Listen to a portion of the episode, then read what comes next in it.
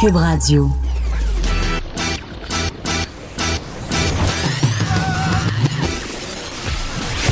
Pour elle, il n'y a jamais de mauvaise question. De 13 à 15. Les effronter. Avec Geneviève Peterson.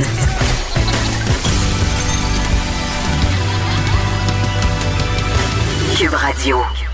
Bonjour, euh, merci d'être là. Aujourd'hui à l'émission, euh, petit thème euh, intimidation si on veut, parce qu'avec toute cette histoire d'intimidation au hockey et avec cette sortie, en fait, euh, de la députée Christine Labrie à l'Assemblée nationale pour parler des, euh, des propos assez virulents dont elle fait l'objet. Je trouvais ça intéressant qu'on s'attarde sur le sujet.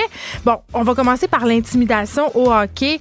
Euh, on aura Sylvain Croteau, directeur général et cofondateur de l'organisme Sport Tide. On va tenter d'élargir la discussion sur le milieu du sport en général parce que moi, j'ai l'impression euh, que dans le sport professionnel, dans le sport de haut niveau, l'intimidation, entre guillemets, euh, la violence psychologique, l'humiliation, c'est devenu en quelque sorte une façon de gérer qui est systémique, c'est-à-dire qu'on se sert de ça pour former les sportifs, pour les casser, comme on dit. Et on a eu différentes histoires par rapport à ça. Ce n'est pas juste dans le milieu des sports. On en a parlé avec des musiciens. On en a parlé aussi euh, dans le cas de Gilbert Scott hein, à l'École nationale de théâtre. Est-ce que c'est un modèle de gestion qui est dépassé? Évidemment, il y a toute une question d'époque là-dedans. Des entraîneurs de la vieille école pensent que tout est permis et que quand il est question de, de faire performer une équipe, de remporter des coupes, on a le droit de faire absolument tout. Tu sais, la fin justifie les moyens, comme on dit.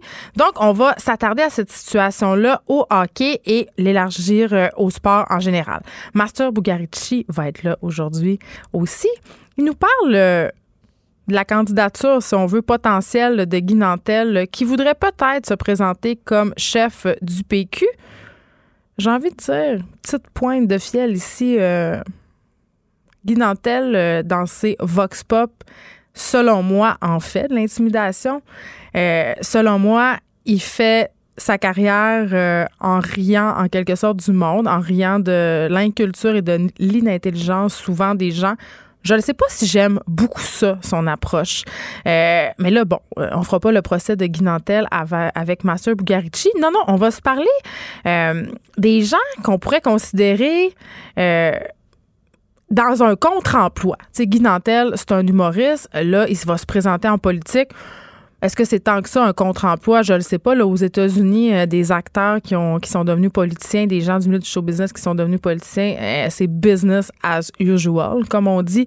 Euh, je vous rappelle quand même que le président américain Donald Trump a quand même fait moult saisons de télé-réalité. Arnold Schwarzenegger aussi. Vraiment, là, ça fait partie, si on veut, de la culture là-bas. Mais ici, est-ce qu'on serait prêt à accepter ça? Un politicien, humoriste, je sais pas. Euh, en tout cas, si je me fie aux commentaires que j'ai vu circuler sur les médias sociaux euh, et même sur la page de Cube par rapport euh, à Guy Nantel comme éventuel chef du PQ, les gens ont l'air plutôt pour.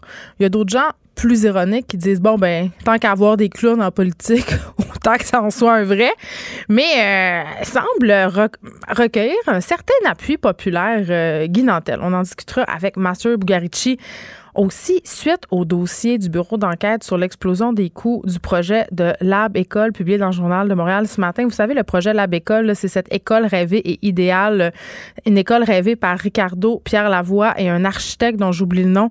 Euh, c'est vraiment, en tout cas, selon moi, la pipolisation de l'éducation dès que ce projet-là euh, a été mis en branle, moi j'avais des bémols, je trouvais, je, me demandais pourquoi on faisait appel à ces gens-là qui ne sont pas des experts nullement de l'éducation. Je veux dire, je veux bien croire qu'on veut penser l'école autrement, mais il y a toujours bien des maudites limites et je suis pas la seule à penser ça.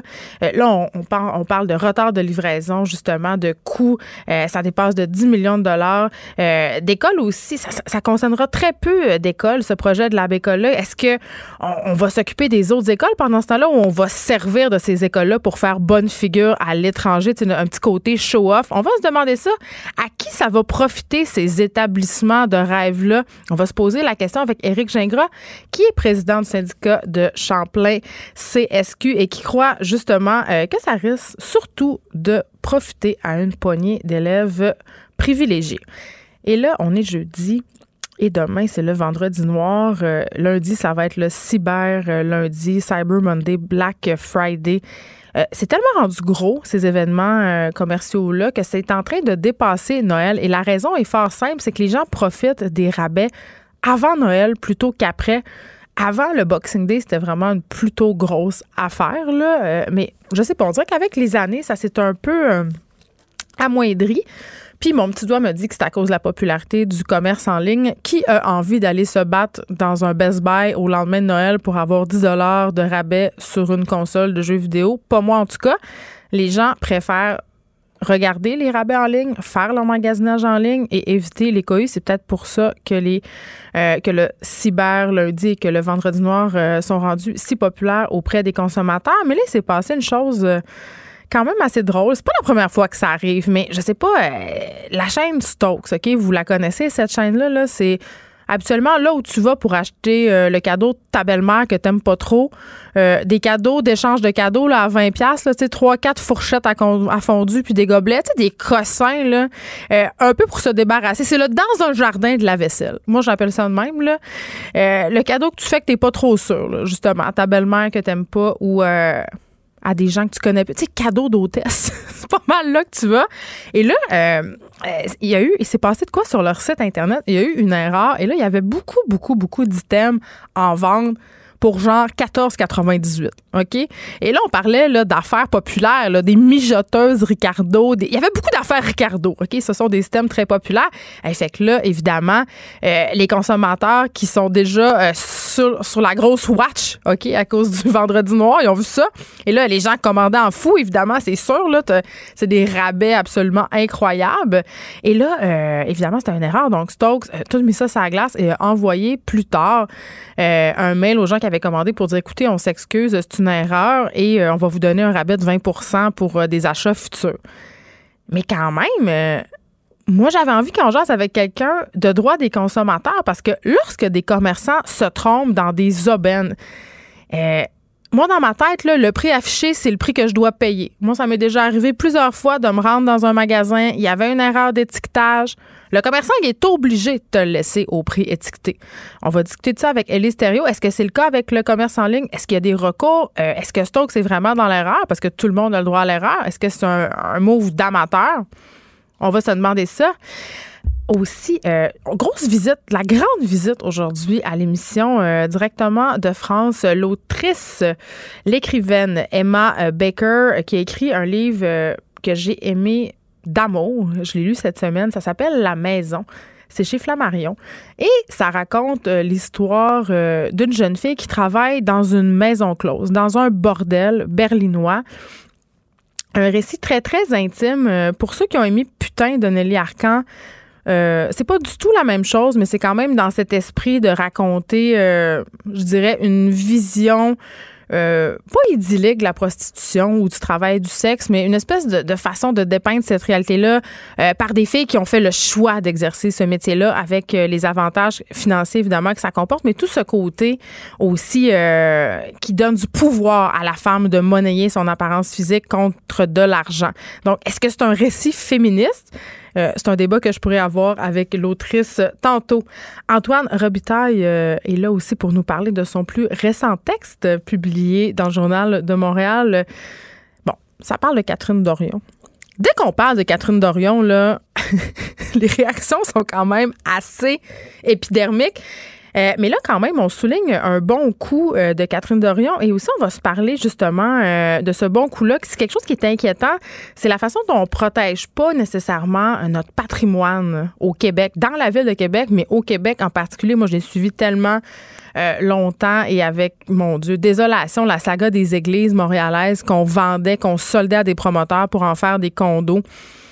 Euh, on peut être d'accord ou non, mais moi, ça me faisait un petit pincement au cœur, même si ces édifices-là euh, sont excessivement chers à entretenir, même si ça coûte des gonzillions de dollars en chauffage. Je trouvais ça triste de dire adieu à cette partie de notre patrimoine qui a quand même été important, même si on a assisté euh, à la laïcisation du Québec avec la Révolution tranquille, mais quand même des monastères dans la ville de Montréal qui, qui, qui vont être démolis, qui seront pas entretenus parce que les coûts sont absolument incroyables. Donc, est-ce que les vendre à des promoteurs, c'est une bonne chose? Dans certains cas, ils ont préservé ce patrimoine-là, l'architecture, mais dans d'autres cas, ils ont un peu dénaturé les bâtiments et je trouve ça quand même assez déplorable.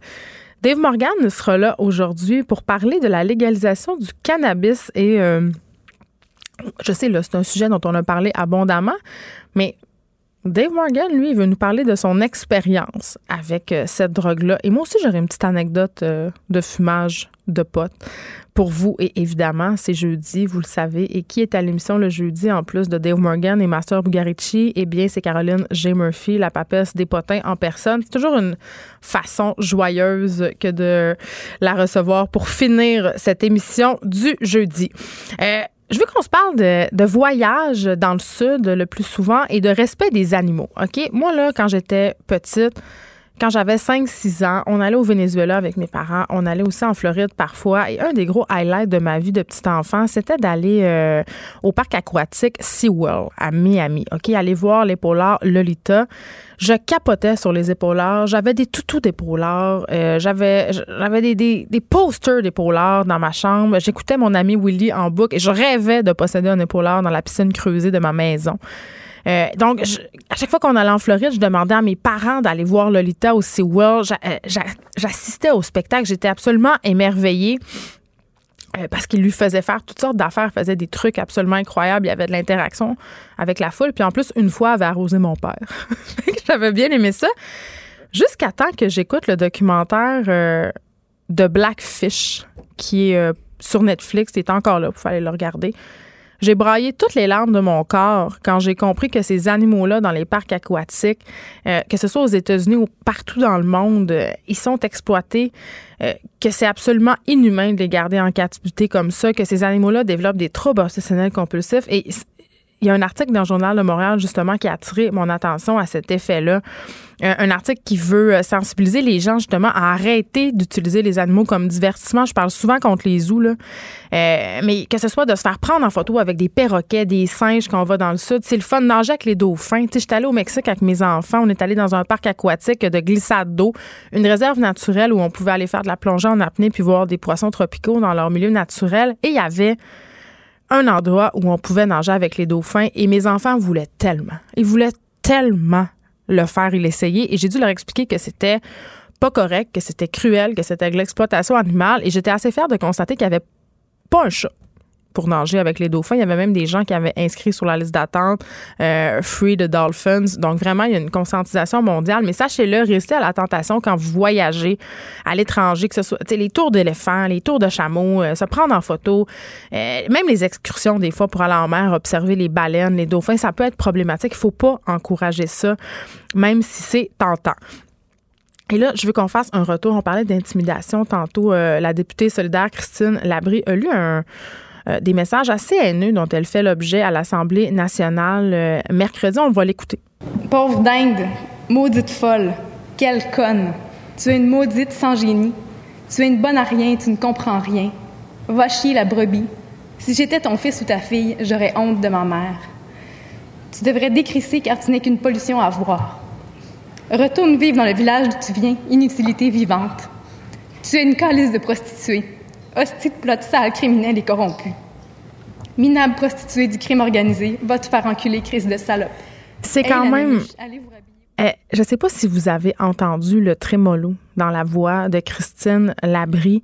Et j'en ai souvent parlé ici à l'émission euh, des mails haineux qu'on reçoit, nous les femmes qui exerçons, si on veut, un métier public. Encore plus euh, les femmes qui osent se prononcer, qui osent avoir des opinions, euh, se lancer en politique.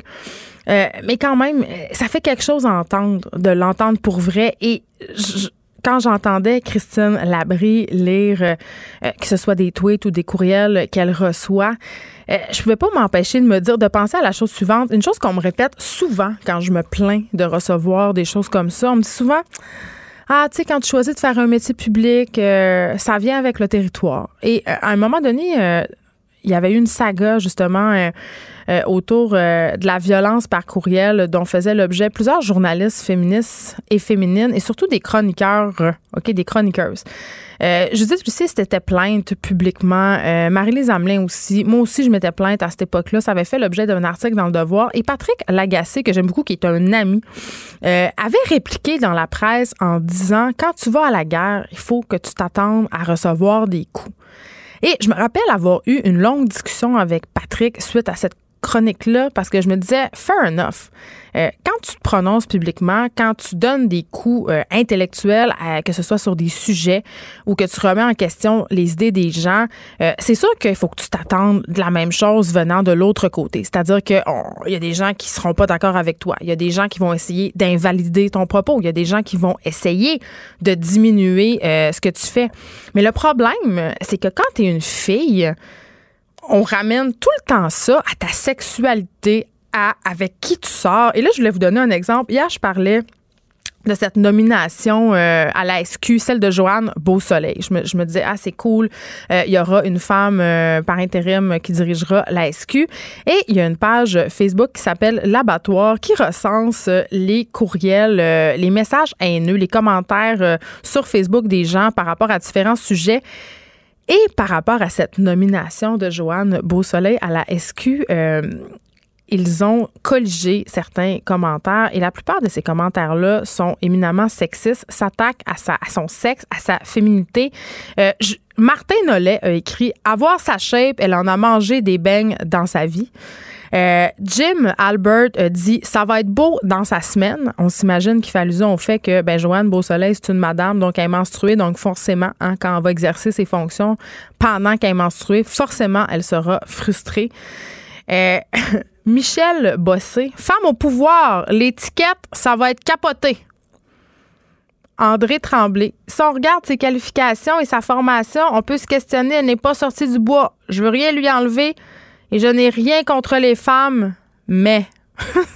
Ça, c'est le fameux je suis pas raciste, mais, mais appliqué euh, euh, à une femme. Bref, euh, c'est quand même assez préoccupant de voir qu'à chaque fois qu'une femme occupe l'espace public, on la ramène tout le temps à sa sexualité, à sa condition de femme. Je veux dire, attaquez-moi sur mes idées. Arrêtez de m'attaquer sur ce que j'ai entre les deux jambes.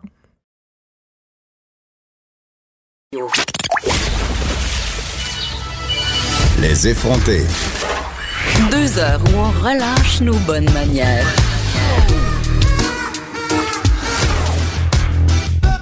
Cube Radio. Plusieurs joueurs de hockey qui ont témoigné ces derniers jours de l'intimidation euh, qui peut avoir cours dans le milieu du hockey. Euh, intimidation euh, qui va parfois très, très loin. Et là, on se demande, est-ce que ce genre d'abus-là est présent dans tout le milieu sportif? Sylvain Croteau, directeur général et cofondateur de l'organisme Sportaid, est en ligne. Bonjour, Monsieur Croteau. Oui, bonjour. Écoutez, euh, bon, on fera pas le retour sur tout ce qui a été dit euh, dans les médias, mais quand même, euh, il y a des situations qui sont assez préoccupantes. On parle de violence psychologique, on parle aussi souvent de violence physique. Et moi, quand je lis tout ça, je me dis, coudon, est-ce que l'intimidation, en quelque part, ça fait partie de la culture sportive? Ben, force d'admettre, malheureusement, oui. Euh, et c'est quelque chose, euh, pour placer les, les, les, choses dans leur contexte, et pour répondre à votre introduction, euh, ça n'arrive pas qu'au hockey. Et l'autre aspect qui est important de mentionner, sans diminuer euh, ce qui est relaté au cours des derniers jours, mm.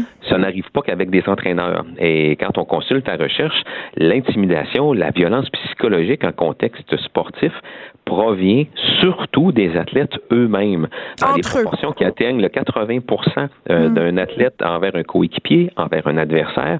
Et là, encore une fois, je ne veux pas diminuer ce qui est relaté depuis quelques jours par rapport aux entraîneurs.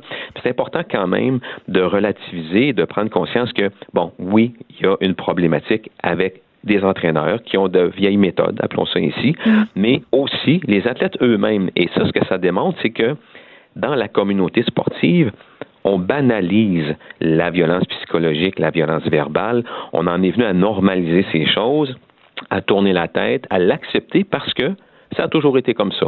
Parce que ben on est dans le sport, puis c'est comme ça, puis j'ai grandi là-dedans. Ben c'est ça, vous parlez de l'époque. Vous parliez de l'époque. Euh, il me semble qu'on excuse souvent certains gestes, justement, à cause de cette époque-là glorieuse, justement, où tout passait comme du beurre dans le poêle. sais, on dit, ah, mais c'est un vieil entraîneur, euh, c'est comme ça qu'il a appris, mais ça fait pas des gestes posés, euh, des gestes qui sont plus acceptables. Oh non, non. Puis écoutez, euh, si j'ai eu l'air d'excuser en, utilisant euh, le prétexte de l'époque, euh, moi je n'excuse pas les comportements mm. et je n'excuse pas et je ne comprends pas non plus, même si on est d'une autre génération, que l'on puisse se comporter ainsi. Mais quand on essaie d'expliquer un phénomène, ben celui-ci, ce phénomène-là, ben il arrive parce qu'il est normalisé, banalisé, les gens l'acceptent. Et puis ça, quand on dit que les gens l'acceptent, c'est les entraîneurs, c'est les athlètes eux-mêmes, c'est des parents qui acceptent ça. Il y a même des parents qui, qui, sont, qui sont fiers d'avoir euh, un entraîneur pour leurs enfants qui, qui sont exigeants, qui, sont durs, mm. sous prétexte qu'on les prépare à la dure, qu'on les prépare pour de grands... Ben, voyons donc. Alors, non, il ne faut pas aller là. Et c'est important ce qui se passe depuis quelques jours parce que là, ben, ça nous permet de mettre en lumière quelque chose qui est inacceptable.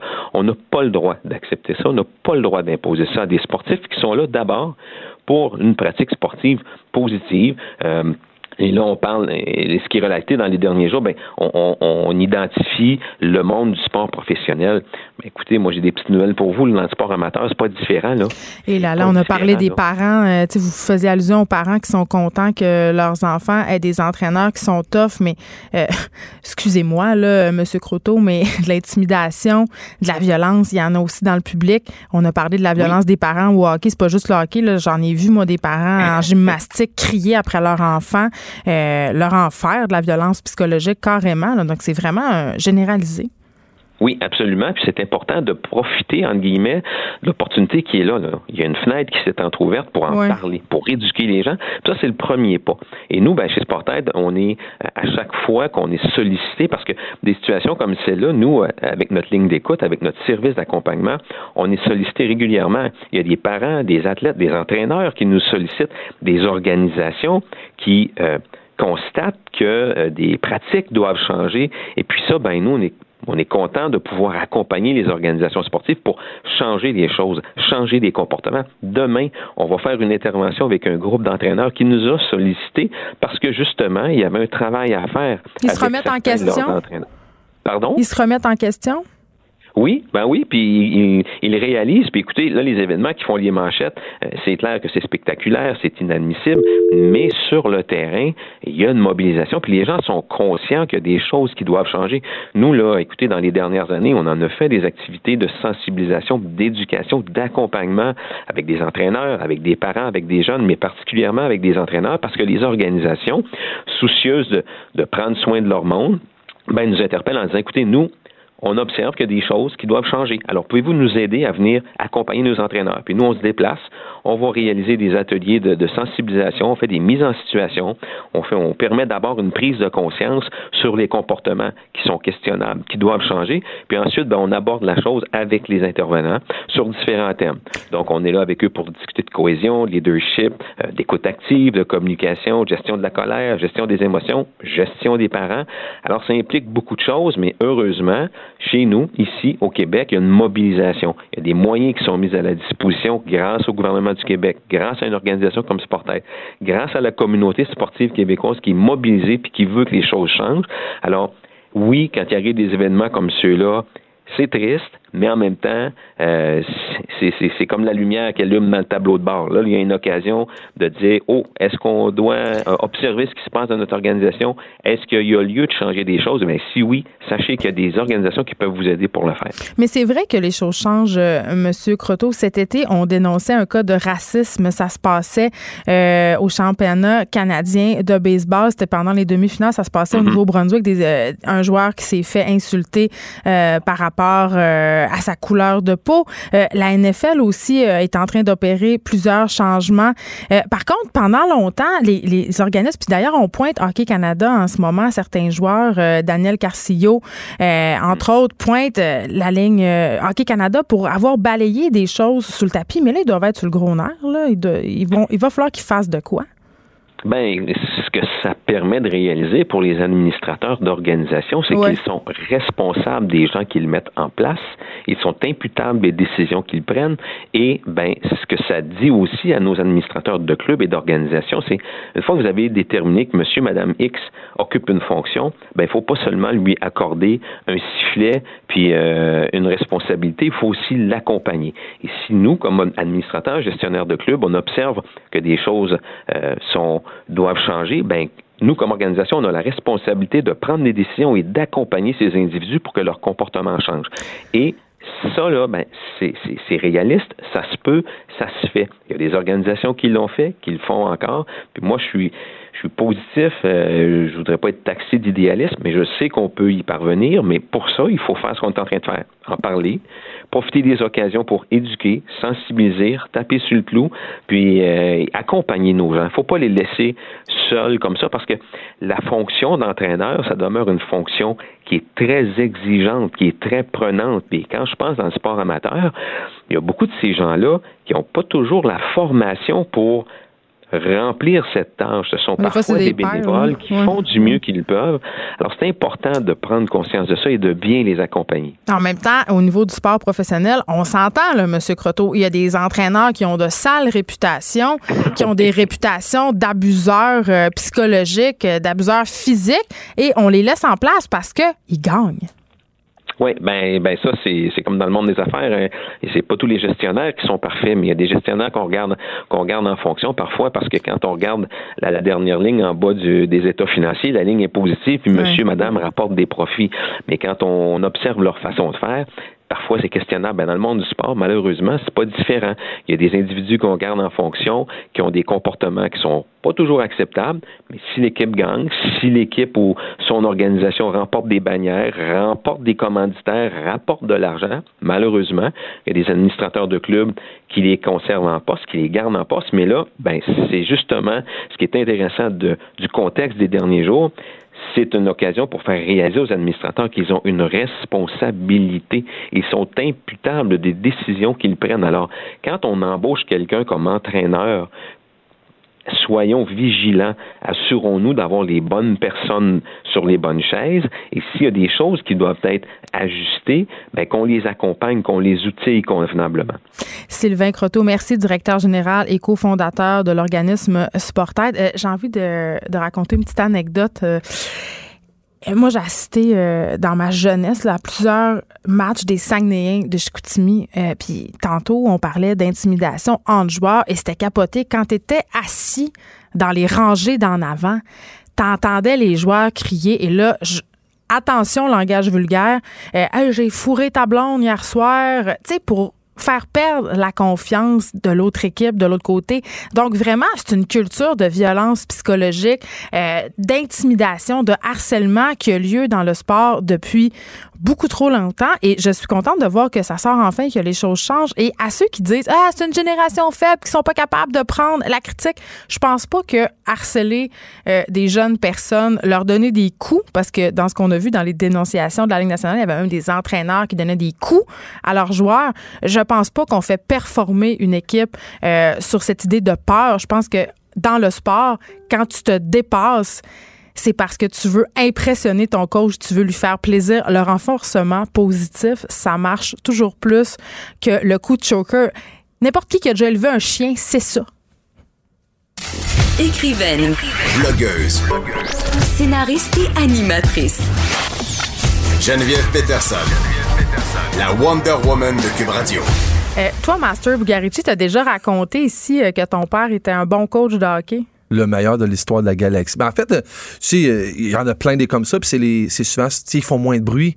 Tu sais les coachs pas fins puis ceux qu'on ben, ceux qu'on voit à télé là, on trouve que c'est un bon spectacle. Je sais pas si tu t'en rappelles, c'était qui le coach des Nordiques qui montait sur le banc, qui capotait? Bergeron. il était il pouvait même plus coacher parce qu'il était cardiaque. Il faisait un show. Ah oui, vraiment un show pour la galerie. Il faisait un show, tu sais, tu sais mon père ça le meilleur de l'univers, c'était plus que c'était l'époque où mon père il coachait parce que finalement, ces quatre garçons, ils jouaient. C'est compliqué de ben, ben, dans un sens, puis je vais pas y enlever du crédit, mais d'être là puis de participer. Mais mon père, le, côté qu'il avait qui faisait que mes chums de gars que je vois encore, que mon père a coaché, me parle encore de ça, c'était tout le monde est là pour la même raison, puis c'était vraiment pour avoir du fun. C'est une influence positive dans la vie de ces jeunes-là, pas une source de peur. Puis tu parles, puis tu parles de renforcement positif, puis ça me fait rire. Puis je sais qu'avec les animaux, des fois, les gens n'aiment pas qu'on fasse des parallèles humains-animaux. Ben, mais c'est tellement. Pavlov, ça fonctionne. Mon frère jumeau, c'est un intervenant canin, c'est le meilleur dresseur de chien qu'il n'y a pas. Il donne pas de coup de choker, je Jamais. Non, lui, lui quand il, c'est comment il s'appelait le, le, Mexicain qui faisait ça.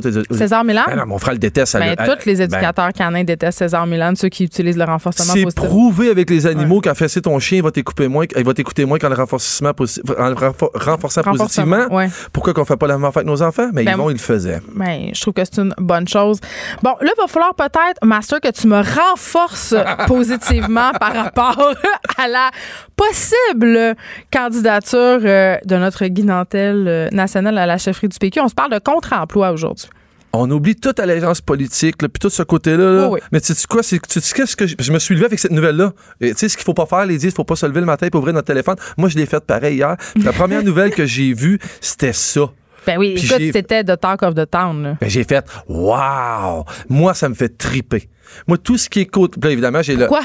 Parce que le contre-emploi. Moi, je pense qu'on est rendu. Là, je vais te faire 50 000 parallèles extrêmement boiteux. Tu sais que j'aime ça faire ça. Ben, boiteux avec toi. Ben, tu sais, tu quoi? Moi, je pense qu'on est rendu là. Là, c'est sûr qu'avec la politique, on agit différemment tout le temps versus tout le reste du monde. Ouais. Au cinéma, là, c'est pas ça qu'on veut des contre-emplois? Moi, là, Al Pacino, je le trouve écœurant, mais je écœuré de le voir faire le gars qui est dans la mafia ou qui est policier, fait tout le temps la même affaire. Oui, je comprends ce que tu veux dire. Versus, On va dans des anti-castings. Bon, versus un gars comme Robin Williams qui a joué à peu près tous les rôles qu'il pouvait jouer. Moi, ça, au cinéma, c'est quelque chose c'est quelque chose qu'on c'est une culture qu'on veut c'est la versatilité oui on veut on veut voir quelqu'un qui est pas dans sa position ah, mais des fois c'est pas toujours réussi là moi j'oublierai jamais Kevin Costner oh jouant un tueur en série dans Monsieur Brooke Très, je suis d'accord ça marchait pas du tout puis évidemment en politique c'est la même chose puis dans tout c'est la même chose ça fonctionne pas tout le temps mais est-ce que Guinantel je pose la question ouais. est-ce que Guinantel c'est vraiment tant que ça un contre-emploi? Parce que Guinantel voilà. c'est un humoriste engagé voilà. qui fait de son écriture humoristique, en fait, sa, la pierre angulaire de sa démarche en humour, c'est la politique. Puis, tu sais, puis là, moi, je suis pas parti avec mes délires, là. Mais, okay. tu sais, en politique, moi, ce que j'aime pas de la politique, puis ce que je suis tanné de la politique, c'est d'avoir des politiciens qui vont là, qui sont ultra carriéristes. Puis là où moi, je mesure le talent d'un politicien, c'est pas en le voyant faire un énoncé à l'Assemblée que ça fait que quelqu'un y a écrit. Oui, parce qu'ils ont des writers. C'est n'importe si quoi. vous savez pas, bon. sachez-le, là. Mais là où moi, je tripe et là où je me dis, Guy Nantel va faire... Maurice aussi ont des writers. Tiens, tiens. Oui, absolument. Puis, on, puis les autres, ils en ont même des ghostwriters. Ouais. Mais j'ai quelque chose qui me dit que Guy Nantel, il écrit ses affaires pas mal au complet. Puis là, je, je, porte un jugement, mais je pense que oui. Là où je tripe de voir Guy Nantel, c'est quand moi, je vois un scrum, quand je vois les journalistes. Ah, moi, je bon, bon, tu sais quoi, attends attends minute. Les, quand je vois un politicien dans un scrum politique, là, je me rappelle pas d'en avoir vu un qui m'a fait comme Oh yeah, quelqu'un qui, qui, habite ses bobettes. Ben, Catherine Dorion, quand même, elle mange pas, elle mange pas ses mots. Elle est pas pire. C'est vrai qu'elle est pas pire. Mais moi, je pense que Guy Nantel, dans un scrum avec les journalistes, ça va être un délice délicieux. Mais moi, je pense que la politique finit par avoir raison. Euh, de la nature gens, profonde des ben, gens. C'est le T'as pas le choix, le Ben, système t'avale. On pourrait en parler avec. Mario Dumont longtemps, là, Mhm. mais tu sais, il y, a- il y a quelque chose. La machine est beaucoup plus forte que toi. Puis à un moment donné, euh, t'as pas le choix d'embarquer dans l'engrenage si tu veux faire des changements. Tu sais que Steven Guilbeault, Mhm. il l'a avalé sa petite pilule. Là. Il s'en va au ministère du patrimoine, puis il va aller en avant parader puis dire qu'il est bien content. Tu penses que c'est ça qu'il voulait? La réponse, c'est non. Mhm. Mais euh, en politique, force est d'admettre que c'est le territoire du compromis. Oui. Mais j'ai l'impression que dans le cas de dans le cas c'est comme quelque chose qui était ah là je, je vais loin là. Était-tu prédestiné? C'était-tu quelque chose qui c'était comme inévitable que ça finisse par là les gens ils vont dire voilà il vise le- il vise pour être le chef du parti en partant. Mais il Je- veut aussi un chèque de paie parce que les shows marchent pas? non. Moi, c'est- c'est comme tous les athlètes Ouais, olympiques ouais, ouais. qui se présentent. Là. Ouais, ouais. Tu sais, les anciennes athlètes qui ont plus de carrière, là, ils se présentent en politique. Ouais. Moi, ça me fait toujours un peu sourire parce que d'un côté, tu as le parti politique qui recrute ces athlètes-là Ouais. à cause de leur reach, parce que ça, on les aime, nos athlètes. Ils ont Ben un oui. gros capital de sympathie. Ouais. Fréchette, elle s'est quand même plantée au Parti conservateur sur un moyen temps. La chaîne a débarqué. La chaîne a débarqué. euh, oui, euh, justement, elle était un peu trop cassette, puis tout ça.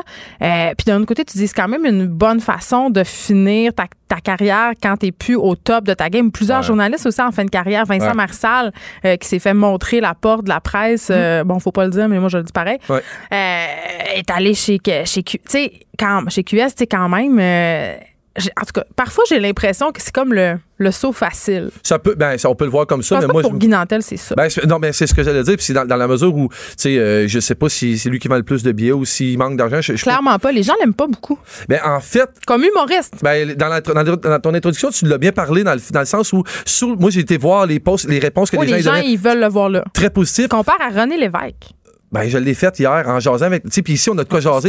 Du Mont, du Trisac, euh, Martineau, c'est le fun de parler de ça. Puis je, je Vous avez parlé de ça en, ben, moi, c'est là. 45 ans? Ben, c'est là. Non, mais c'est là. Ouais, ouais. là, tu portes Décider entre hommes, mais non, mais. Ben, non, mais non, mais juste en jaser. Puis d'avoir ce gars-là, moi, j'ai, moi, j'ai hâte, s'il le fait, j'ai vraiment hâte d'entendre son premier discours. J'ai l'impression que ça va être de la bombe. Puis c'est là où René Lévesque, la comparaison se fait dans le sens où le. C'est un homme du père. Oui, non, mais c'est le gars qui s'est écrit. Moi, le, moi, le parallèle que j'aimerais faire avec ça, puis là, je vais aller vraiment loin, mais juste au niveau, mettons, tu sais, dans, le contre-emploi, ce que ça peut apporter où on l'accepte en société, c'est qu'avec un gars comme ça en politique, moi, je pense qu'il nous tirera pas vers le ben, fond. C'est fédérateur, en tout cas. ça, ben, c'est sûr. On a besoin. Puis c'est ça, je disais, euh, tu sais, par, rapport à toute la saga euh, de Catherine Dorion puis de son coton ouaté l'autre fois, là, mhm.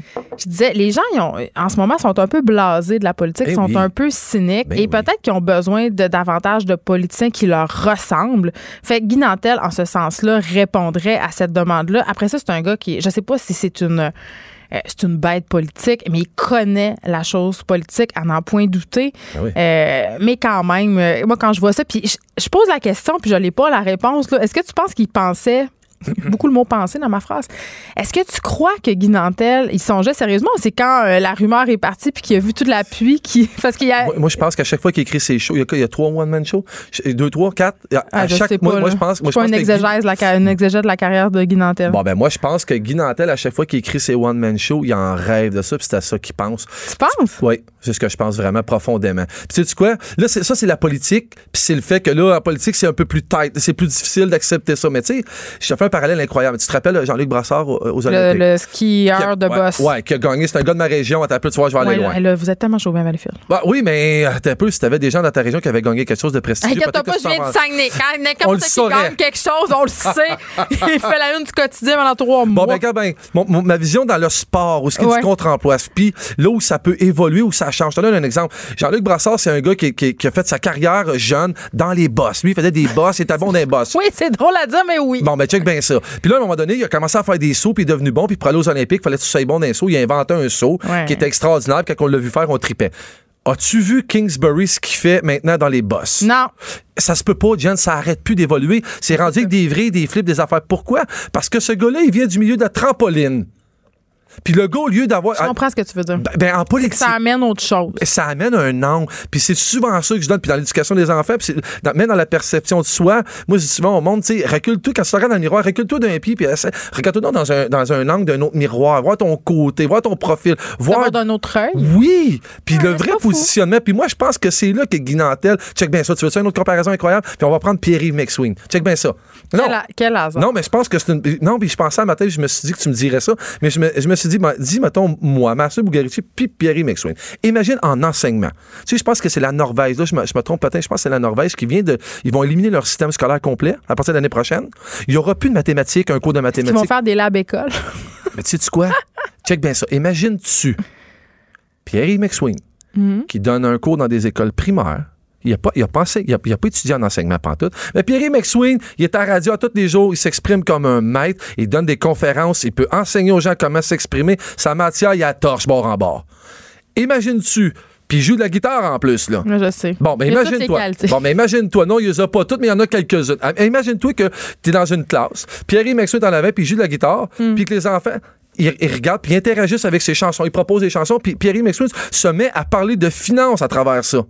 Oui, mais ça, c'est l'apprentissage euh, croisé. Là. Ça, c'est en place dans ah, Avec un contre-emploi en plus d'un gars qui n'a pas étudié en enseignement un gars qui l'a naturellement. Mais c'est drôle, c'est le sujet de notre prochaine invité. On va parler des lab écoles. Puis moi, je critiquais beaucoup ça qu'on ait pris Ricardo, Pierre Lavoie, puis cet architecte pour repenser à notre école de demain. Ah ouais. Il y, a quelque chose dans ça qui me dérange euh, profondément parce que ce ne sont pas des experts de l'éducation, mais peut-être, comme tu dis, Master, que dans certains cas, le contre-emploi, ça peut être bénéfique. Merci d'avoir été avec nous. Merci, Jen.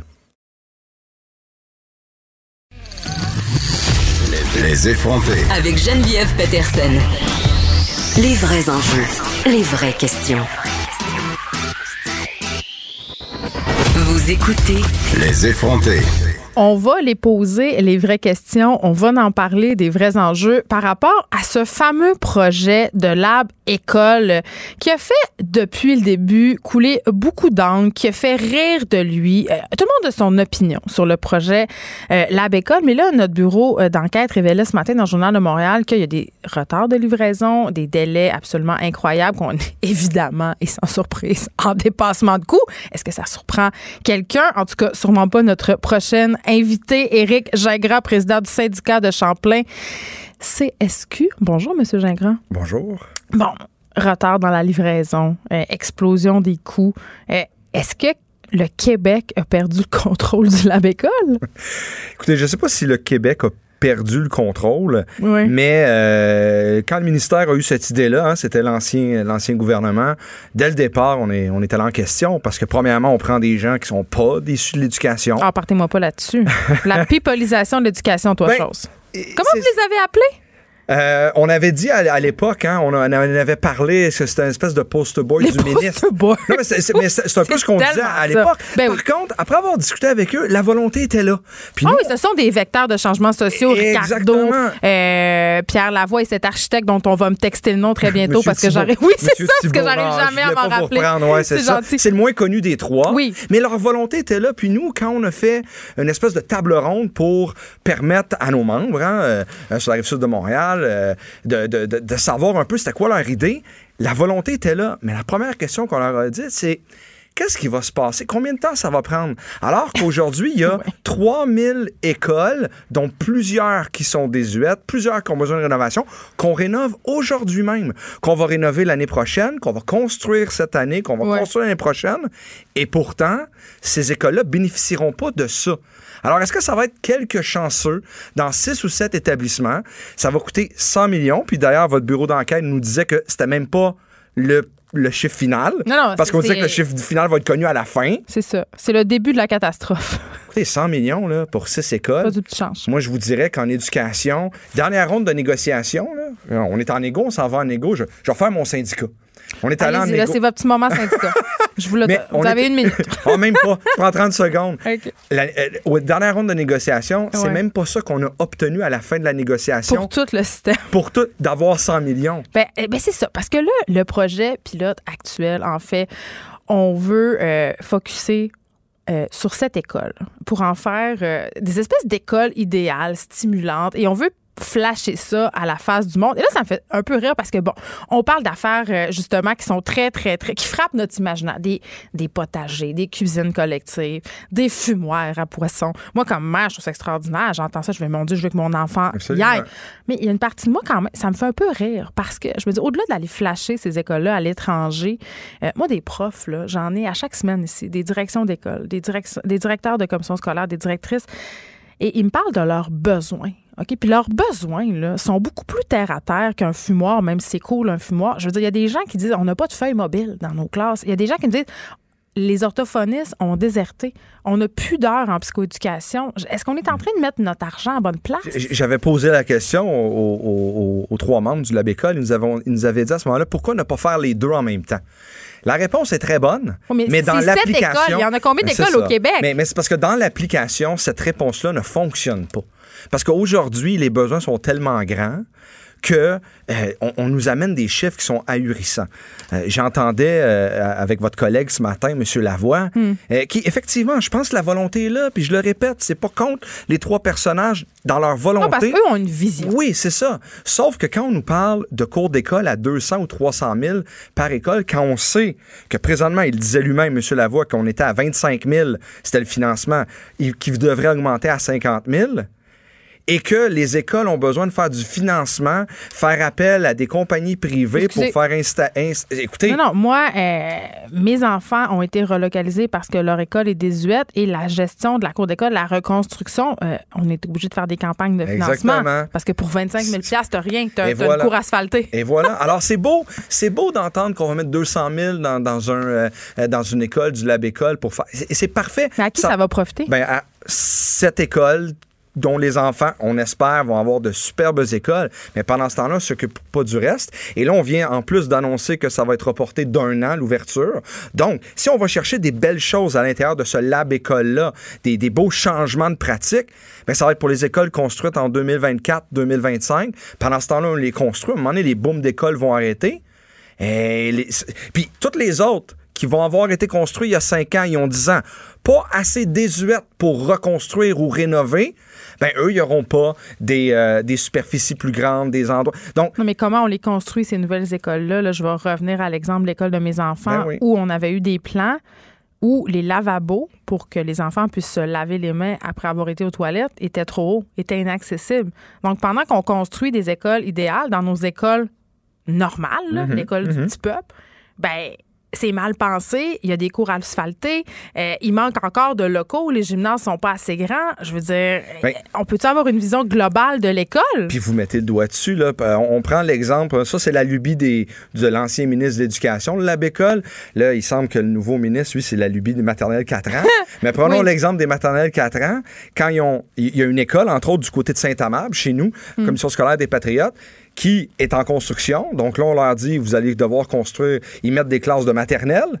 Donc on donne le financement, mais là, ça ne marche plus dans le projet. Maintenant, on va retrouver les classes de maternelle au deuxième étage. Dans des roulottes en arrière. les petits, non, mais où les petits-enfants vont devoir, euh, vont devoir euh, passer à travers. C'est tout ça. Pendant ce temps-là, puis tout le monde font le mieux, tout le monde fait le mieux avec ce qu'il y a.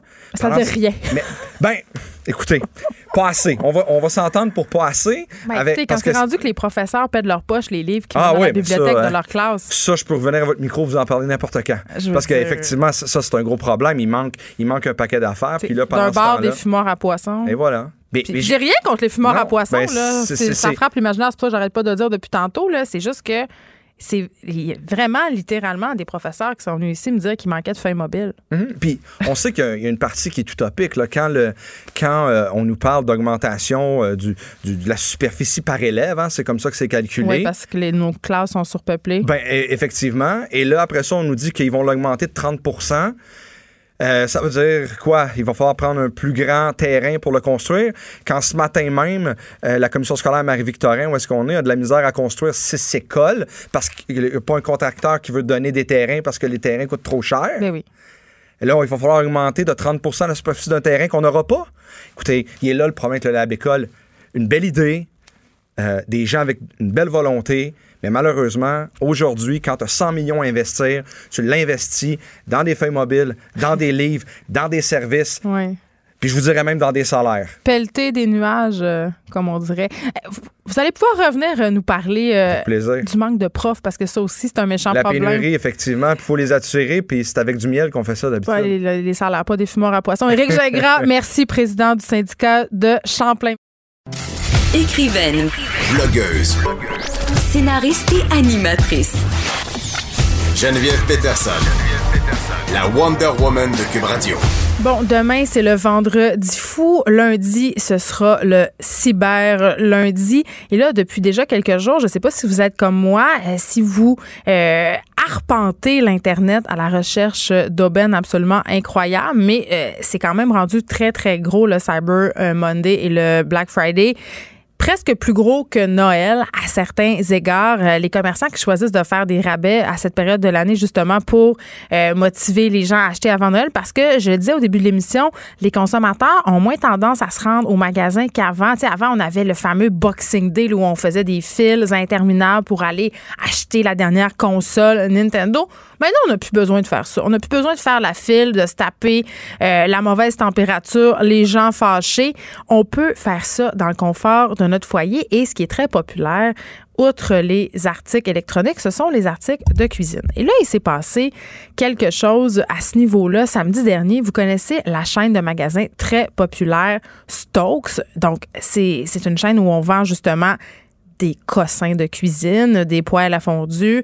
je dis tout le temps à la blague que c'est le magasin où tu vas quand tu sais pas acheter tu sais pas quoi acheter comme cadeau euh, à ton beau-frère. Bon, toujours est-il que euh, les gens qui étaient sur Internet ont pu constater samedi soir qu'il y avait beaucoup, beaucoup, beaucoup, beaucoup d'articles à 14,98. Et là, euh, c'était quand même euh, assez intéressant. On parle de mijoteuses, on parle de poire à la fondue, on parle d'items qui se vendent actuellement peut-être deux fois ou le triple du prix. Et là, évidemment, les gens ont passé des commandes en fou parce que c'était des aubaines absolument incroyables. Et là, ces gens-là ont contacté TVA Nouvelle en début de semaine pour les avertir que presque l'entièreté euh, du site de Stoke affichait des prix à 14,98 mais que euh, Stoke leur était revenu pour annuler les commandes euh, le mardi, leur envoyer un message pour dire écoutez, c'est une erreur, on est désolé, on pourra pas vous envoyer votre commande à 14,98 et pour compenser, on va vous donner un rabais. Et là, euh, ça a fâché bien du monde. Et on s'est posé la question est-ce que ça arrive souvent? Est-ce qu'on est-ce que les commerçants ont le droit de faire ça? Est-ce qu'on a des recours? Et pour répondre à ces questions-là, j'ai avec moi Élise Thériault, avocate et conseillère juridique chez Options Consommateurs. Bonjour, Madame Thériault. Bonjour. OK. Euh, des situations comme ça, ça arrive pas si souvent que ça. Ça s'est déjà produit par le passé. Je m'en rappelle, il y avait eu un cas chez Future Shop. Mais là, c'était une grosse affaire. C'était sur Internet. Il y avait plusieurs produits. C'était pas une petite erreur de tictage en magasin. Moi, dans ma tête, puis dans la tête de bien des gens, euh, puis peut-être que je suis dans le champ, là, il me semble que le prix affiché, c'est le prix que je dois payer. Mais j'imagine qu'en ligne ou au magasin, il y a une petite zone grise. Mais vous avez raison de penser que le prix affiché, c'est le prix qu'on doit payer. Puis il n'y a pas vraiment de différence, en fait, entre le magasin en ligne puis le magasin euh, physique. Sauf qu'évidemment, au magasin physique, quand ils vendent un article avec une erreur de prix dessus, vous pouvez être sûr que le commis, il court pour changer le prix. Oui, je l'ai dans les mains, là, tu sais. Alors que quand vous êtes en ligne, il peut y avoir des dizaines, des centaines de ventes en quelques minutes. Et donc, ça, ça peut faire beaucoup de dommages avant que le commerçant ait eu le temps de changer le prix. Maintenant, euh, c'est clair au Québec, quand on est en ligne, si vous, vous êtes au Québec au moment de passer votre commande, à partir du moment où vous cliquez sur envoyer votre commande, le contrat, il est conclu et donc les obligations du commerçant envers vous, elles sont nées. Et le commerçant ne peut pas annuler le contrat à moins que ce soit consensuel également. Donc, il faut que vous soyez oh. d'accord pour annuler le contrat. OK. ben, OK. Donc, là, ce que ça veut dire, c'est que Stokes, en théorie, ils sont obligés de remplir leur part du deal. Parce que si moi, j'ai commandé 28 mijoteuses Ricardo, on jase à 14,98, je suis en droit de m'attendre à les recevoir et à aller payer ce prix-là.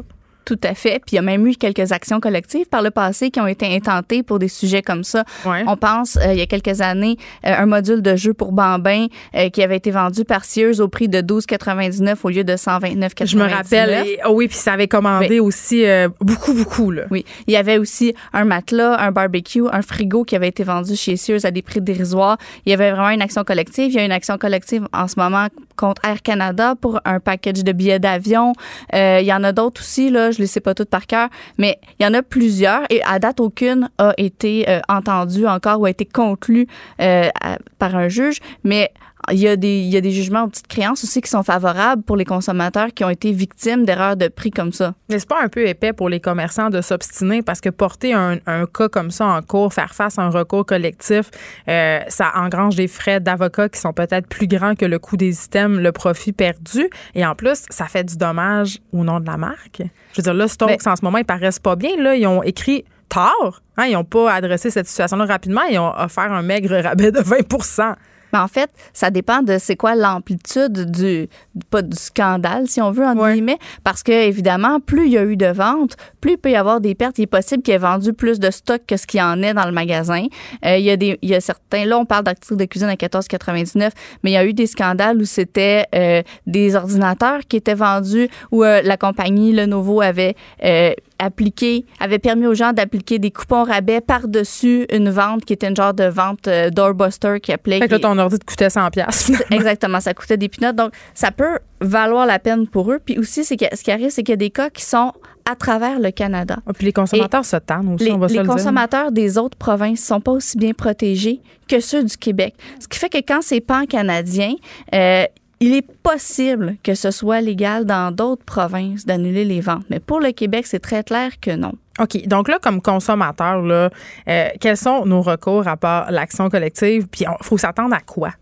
Bon, si vous voulez absolument forcer le commerçant à vous dédommager ou à vous livrer votre bien, il faut d'abord lui envoyer euh, une mise en demeure. Donc, c'est une lettre par courrier recommandée. Et ça, ça coûte cher déjà en partant? Ben, ça coûte une dizaine de dollars pour envoyer la lettre. Oui, évidemment. faire une mise en demeure, c'est cher. Faut faut pas faire faire ça par un avocat? Non, vous pouvez ah! l'écrire vous-même. Une mise en demeure, vous écrivez une lettre qui indique les faits, ce qui s'est passé, qu'est-ce que vous demandez, puis vous donnez un ultimatum, 10 à 15 jours normalement. On envoie ça par courrier recommandé, c'est 10 dollars pour envoyer la lettre. Ensuite, si vous n'avez pas de, de, retour ou si on vous répond non, vous pouvez aller au tribunal des petites créances. Euh, c'est sûr que si vous avez eu une seule commande à 14,99, ça vaut peut-être pas la peine, mais si vous avez acheté plusieurs items, ça peut valoir la peine. Maintenant, si vous voulez euh, si vous pouvez, vous pouvez porter plainte pardon, à l'Office de la protection du consommateur. L'Office, c'est l'organisme du gouvernement qui est chargé de faire appliquer la loi. Eux ne peuvent pas forcer Stokes à vous dédommager ou à vous faire livrer votre poêle à fondu. Ils peuvent leur taper ses doigts, par exemple. Exactement. Ça peut résulter en des poursuites pénales, ça peut résulter en des amendes. Il y a également le Bureau de la concurrence qui pourrait euh, être impliqué là-dedans euh, parce que ça pourrait être considéré comme une pratique euh, déloyale d'avoir affiché ce prix-là parce qu'il n'y a pas d'éléments d'intention dans la loi. C'est-à-dire que si vous affichez un faux prix, que ce soit volontairement ou pas, ça parce que là, c'est une erreur, visiblement. Ça constitue une représentation trompeuse. Il n'y a pas d'élément d'intention dans la loi. Il n'y a pas de Ah, on n'avait pas l'intention de tromper. Ça compte pas. C'est pas un argument. Est-ce que vous en avez beaucoup chez Options euh, Consommateurs des plaintes relatives au commerce en ligne? Ben, c'est difficile à dire. Là, j'ai pas de statistiques euh, avec moi. C'est sûr que de plus en plus, il y a du commerce en ligne. Donc, de plus en plus, on a des questions. Euh, nous, on reçoit pas les plaintes. Ça, c'est l'office qui les reçoit. Donc, là, on a beaucoup de questions de gens qui nous, qui s'interrogent sur comment le commerce en ligne fonctionne. Mais j'ai pas de chiffres. C'est certain que ça augmente avec les années puisque le commerce en ligne augmente. Oui, puis je parlais euh, plutôt cette semaine d'Amazon qui regroupe plein de commerçants. Des fois, les taxes, c'est pas toujours clair. Donc, vraiment, euh, parfois en ligne, c'est le Far West, il faut bien le dire. Et quand euh, on achète en ligne, il faut faire ses devoirs comme quand on achète au magasin. Euh, je veux dire, Option Consommateur vient tout juste de lancer un nouveau magazine spécialisé en consommation. Ça peut nous donner euh, des conseils. Ça s'appelle Magazine OC. Et les stéréos, merci. Vous êtes avocate et conseillère juridique chez Option Consommateur. Les, les effrontés. Avec Geneviève Peterson. Les vrais enjeux. Les vraies questions. Vous écoutez Les effrontés. De la grande visite en direct de la France, l'autrice Emma Becker, écrivaine qui a écrit ce magnifique livre qui s'appelle La Maison, publié chez Flammarion. Bonjour Emma. Bonjour. C'est un plaisir vraiment euh, de te recevoir. Bon, on, a conclu de qu'on allait se dire tout oui, euh, d'emblée parce que bon, on a presque le même âge. Exactement, exactement. Euh, écoute, Faulkner dit et que vous êtes mieux comme écrivain d'écrire sur ce que vous connaissez. Ouais. Euh, c'est ton troisième livre, sauf que là, c'est un livre vraiment qui raconte ce que toi, t'as connu, euh, c'est-à-dire euh, la vie dans un bordel. Est-ce que tu as toujours été fasciné par le travail du sexe? Euh, ouais, en fait, j'étais toujours fascinée par l'objet maison close, par l'idée de la maison close, l'idée de cet établissement. Là, moi, ça me, c'est vrai j'étais très intéressée par euh, les femmes qui y travaillent et par le métier tel qu'il se pratique dans un établissement qui est fait pour ça. De courtisane. Ouais, oui, il y avait quelque chose effectivement là-dedans qui me fascinait pour les livres que j'avais lus aussi, hein, euh, Maupassant, tous les livres qui parlent de bordel comme ça.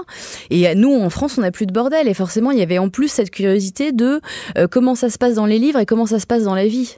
Et j'avais envie de savoir. Hein. Mais tu as travaillé quand même euh, à Berlin.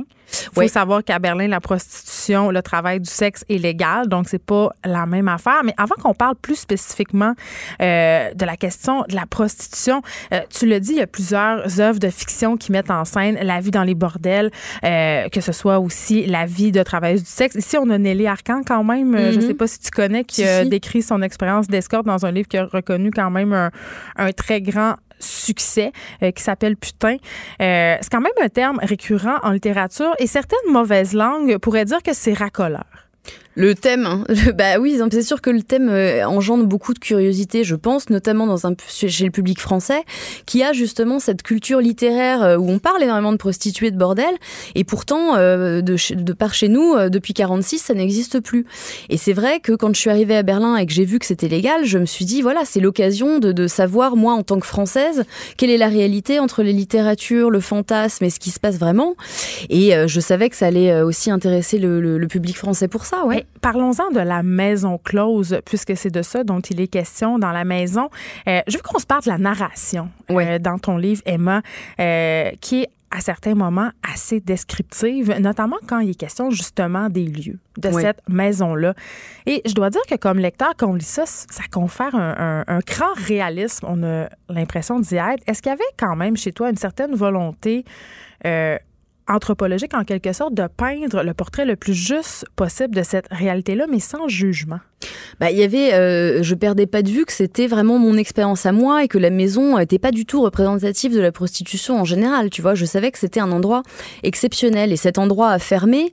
Et c'est pour ça que j'avais cette urgence aussi de décrire de la manière la plus précise possible pour que, voilà, pour qu'on sache comment ça existait, dans sous quelle Des forme. heures de mémoire? Ouais, tout à fait, ouais, parce que j'avais une charge affective euh, hyper importante pour cet endroit-là. Et voilà, et tu sais très bien comment c'est quand tu décris euh, les endroits que t'as aimés quand t'es petite, bah, t'as tendance à en faire des, des, endroits qui ont des proportions, tu vois, de châteaux. Ça Mythique. Exactement, alors qu'en fait, c'est des petites bicoques, tu vois. Mais c'est ton amour et ta tendresse qui a donné ces proportions-là à l'endroit. Et c'était ça aussi ma volonté, de quelque chose d'un peu élégiaque pour rendre hommage à ces endroits dans lesquels j'ai passé, euh, dans lesquels j'ai passé des superbes euh, moments. Enfin, en tout cas. mais t'es consciente quand même, Emma Becker, que ça peut choquer de t'entendre dire que t'as passé de superbes moments dans un bordel parce que cette idée quand même euh, de faire un récit justement qui parle de prostitution comme tu le fais, sans descente aux enfers, euh, sans abus. Euh, et certaines personnes pourraient être amenées à se dire, coudon, est-ce qu'il n'y a pas là une certaine banalisation du travail du sexe? Ben, comme je te le disais, moi je décris cet endroit-là qui est très particulier à Berlin. Il n'y a pas beaucoup d'endroits comme ça à Berlin. Après, je pense que ce qui choque aussi, c'est qu'on n'a pas, on n'est pas habitué à entendre parler de ce, métier-là comme d'un métier justement, et de parler des prostituées comme des travailleuses. Ben ici, ça a fait grand débat. La ben Fédération des femmes du Québec a euh, récemment euh, octroyé au métier de travailleuse du sexe le statut justement de métier, et c'est un sujet qui divise les féministes, surtout quand on parle de très jeunes femmes, quand on parle de prostitution par choix. Oui, mais voilà, comme je disais, la, notion de choix aussi, elle est très, tu vois, il y a vraiment qu'aux prostituées qu'on demande pourquoi elles ont fait ce choix-là. Mais c'est pas euh, banal comme métier. Mais c'est pas banal, mais après, euh, c'est les femmes qui pratiquent le métier qui savent que oui, c'est pas un métier comme les autres et que c'est un métier qui demande beaucoup et que c'est un métier où on a besoin aussi d'avoir des pauses, certes, mais de toute façon, c'est un métier qui existe. Alors la seule, le seul choix qu'on a, c'est soit de donner des conditions décentes aux femmes qui font ce métier ou aux hommes d'ailleurs, soit de faire semblant que ça n'existe pas. Et c'est comme ça qu'on a du trafic et des prostituées mineures et qu'on n'a pas de prise sur ce qui est en train de se passer. Une chose intéressante euh, dans le livre, c'est euh, la façon dont la narratrice Justine décrit ses liens, un avec les autres filles, cette espèce de euh, j'appellerais ça les frenemies, là, un peu cette amitié, mais en même temps, parfois cette jalousie, mais surtout la relation avec les clients. Puis je, me demande toujours, et je l'ai demandé euh, souvent ici à ce micro à des gens euh, qui œuvraient dans le travail du sexe, pourquoi ils pensaient que les hommes sollicitait des prostituées, évidemment, il doit avoir autant de réponses que d'hommes, mais il y, a, hmm. toute la question de la misère sexuelle dans la maison. Oui, je pense que, mais plutôt que misère sexuelle, que j'aime pas beaucoup, je parlerais plutôt de solitude. Tu vois, je crois qu'en fait, euh, tu as énormément d'hommes, effectivement, qui vont au bordel parce qu'il y a un besoin physique euh, dont on n'a pas besoin de parler, qui est évident. Mais moi, ce que j'ai constaté, c'est que au delà du sexe, il y a quand même une envie de, voilà, de se rapprocher euh, les uns des autres et qu'il y a beaucoup d'hommes qui sont, par exemple, d'une timidité maladive et qui imaginent que donner de l'argent à une femme pour être près d'elle, ça va rendre la chose plus facile. En fait, est-ce que ça la rend plus facile Non, en fait, moi je trouve que ça la rend pas plus facile parce que quand, enfin, de, ce que j'ai vécu, quand un homme paye une femme, en fait, ça, ça, aurait tendance presque à augmenter la distance et ça met la femme sur une, dans une espèce de position, euh, euh, tu vois, mythologique. Est-ce qu'il y a une prise de pouvoir quand on est une prostituée en quelque part? Ben moi, dans ce contexte-là, oui, j'ai trouvé, j'ai trouvé que c'était vraiment nous qui décidions et qui, qui faisions, euh, qui faisions la loi et que les hommes quelque part étant interchangeables se pliaient à notre, à notre bon vouloir. C'est vous qui les exploitiez, ma belle. presque, presque, peut-être pas pour assez d'argent, mais oui, oui, certes. Enfin, en tout cas, c'était intéressant de s'apercevoir que les rapports de force, même au bordel, sont pas toujours aussi simples que ce qu'on imagine. Euh, je veux qu'on, parce que vous faites de l'autofiction, euh, vous n'êtes pas la seule. Euh, Annie Ernaux a accordé une entrevue récemment où elle, bon, elle fait allusion aux bénéfices du MeToo. Annie Ernaux, qui est la grande reine de l'autofiction, en tout cas, mm-hmm. dans mon cœur et dans le cœur euh, de bien des gens. Mais euh, dans cette entrevue-là qu'elle a accordée, elle a parlé euh, du long chemin qui reste à parcourir concernant l'égalité entre les hommes et les femmes, en termes de salaire, évidemment, mais en termes mm. aussi de représentation des femmes dans de nombreux domaines, dont en littérature. Et on dit souvent des hommes qu'ils sont écrivains et des femmes, on va dire qu'elles sont romancières, qu'elles ah sont autrices. Est-ce que vous est-ce que tu crois que la, question de l'autofiction, de la littérature dite féminine, ça a quelque chose de péjoratif? Non, mais moi, ce que je, enfin, je sais pas, ce que je constate en tout cas, c'est qu'on a toujours tendance à considérer que le regard de l'homme est un regard neutre et que du coup il a une vision d'ensemble de ce qui se passe dans le monde. Universel. exactement, et que dès mm. qu'une femme écrit un livre, c'est forcément un regard féminin, un point de vue féminin sur quelque chose. Et ça, c'est vrai que pour moi, c'est vraiment euh, encore un chemin à parcourir, d'admettre de, que les femmes ont un regard qui est tout aussi universel que celui des hommes. Et médiatiquement, le traitement euh, qu'on te fait en France euh, ouais, comme, bah, comme, écrivaine? bah, Disons oui, tu sens parfois, il faut dire que je choisis mal mes thèmes aussi, tu vois, j'ai choisi ah. d'écrire sur le désir, j'ai choisi d'écrire sur, euh, sur des sujets dont souvent euh, il y a que les hommes qui en parlent et dont on s'imagine qu'ils ont une légitimité pour en parler. Donc c'est comparé à Welbeck. On m'a comparé à Welbeck. Hein. ça. J'ai quand même l'impression d'avoir un peu plus de tendresse pour mes congénères que que, que Welbeck. pas d'accord. Euh, bah, je trouve ça un peu. Euh, non, j'ai l'impression de parler de quelque chose d'un peu plus humain, d'un peu plus sensuel euh, que Welbeck. Mais c'est vrai qu'en tant que fille écrivain, tu sens toujours qu'il y a sur toi de la part des hommes un regard, voilà, un peu paternaliste souvent. on te rappelle toujours ton physique, mais voilà, c'est la. Je pense que c'est. On te demande de poser? Euh, de, de, minauder un peu parce que t'es une jolie fille? Ah bah, je pense qu'on m'a, on m'a demandé ça pour mon premier livre. On me le demande moins maintenant parce que je pense que les hommes savent que c'est pas vraiment un livre qui va dans leur sens, qui bon dans leur sens. Moi, j'ai vraiment l'impression d'avoir écrit ce livre-là pour les femmes. Hein. Euh, je, je, pense pas que ce soit un livre d'homme. Hein. Est-ce que tu crois, parce que puisque tu as officié comme travailleuse du sexe, que ça a influencé en quelque part, euh, outre le fait d'avoir écrit un livre dont c'est la thématique, ton travail d'écrivaine, au plan humain? Bah, au plan humain, euh, non, parce qu'en fait, je crois qu'il y a un truc euh, qui est, important à souligner, c'est que le métier de prostituée, c'est quand même un métier où il y a déjà une part de fiction, puisque quelque part, tous les jours, tu, te réinventes un peu. Tu peux choisir qui t'es, tu peux choisir ton nom, tu, selon l'humeur, t'es pas la même personne, on donne pas la même chose au même client. Le métier comporte déjà en, soi une part de théâtralité. Alors, t'imagines que pour un écrivain, c'est vraiment, euh, c'est Hollywood, quoi, parce que t'as des tas de possibilités de narration, de réinvention, de, de, de quelque part de fictionnalisation de toi. Et en fait, c'est de ça que parle mon livre aussi, c'est euh, l'introspection, la fictionnalisation de la féminité. Et, et comment on en termine avec ce métier-là aussi? Et bah moi, j'en ai terminé parce que la maison a fermé, tu vois. Mais c'est vrai que j'aimais tellement cet endroit que c'était c'était compliqué pour moi d'arrêter. Et quelque part, je m'y sentais bien dans la mesure où la quantité de travail par rapport au temps libre que j'avais pour faire ce que j'aime, c'est-à-dire écrire, était quand même hyper avantageuse. Mais je sais pourquoi j'ai arrêté aussi. Pourquoi? Et j'ai arrêté parce que parce que j'avais plus envie des hommes. Hein.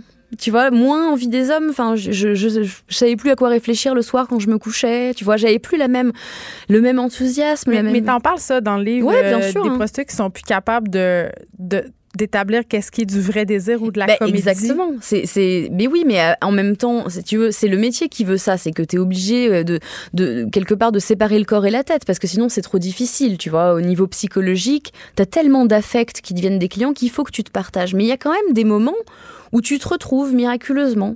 Et moi, quand j'ai arrêté, j'ai été émerveillée de constater que toutes mes sensations d'avant me revenaient, tu vois. Alors c'est peut-être moi, c'était peut-être ma position, peut-être que c'était une période de ma vie où c'était facile pour moi de faire ce métier.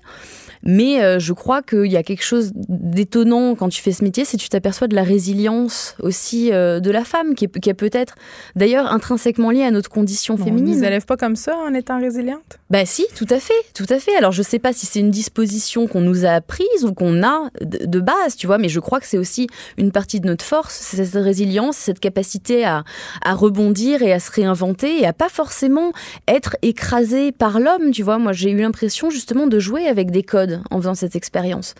Et de m'élever au-dessus de, la notion de pute, de la notion d'amante, de la notion d'épouse, de femme, tu vois. Ah oui, cette dichotomie, la, la vierge et la putain. On est encore là-dedans. Ben oui, mais tu t'aperçois que les hommes adorent mélanger les deux, en fait. C'est que collectivement, on a cette idée de maman et de putain, mais en vérité, ce que les hommes adorent, c'est effectivement fréquenter la putain, mais une fois que le sexe est passé, en fait, ils aiment beaucoup s'étendre sur l'épaule de la mère. Hein. Et se faire cuisiner des brownies. Exactement. Emma Becker, merci. Tu seras ce soir à ah, demain euh, à 17h30 à la librairie Gallimard euh, sur Saint-Laurent. Il y aura une causerie, tu signeras aussi des livres. Et vraiment, je vous encourage à lire euh, ce livre, La maison, qui est fort réussi à mon sens. Merci beaucoup d'avoir été là. Merci à toi.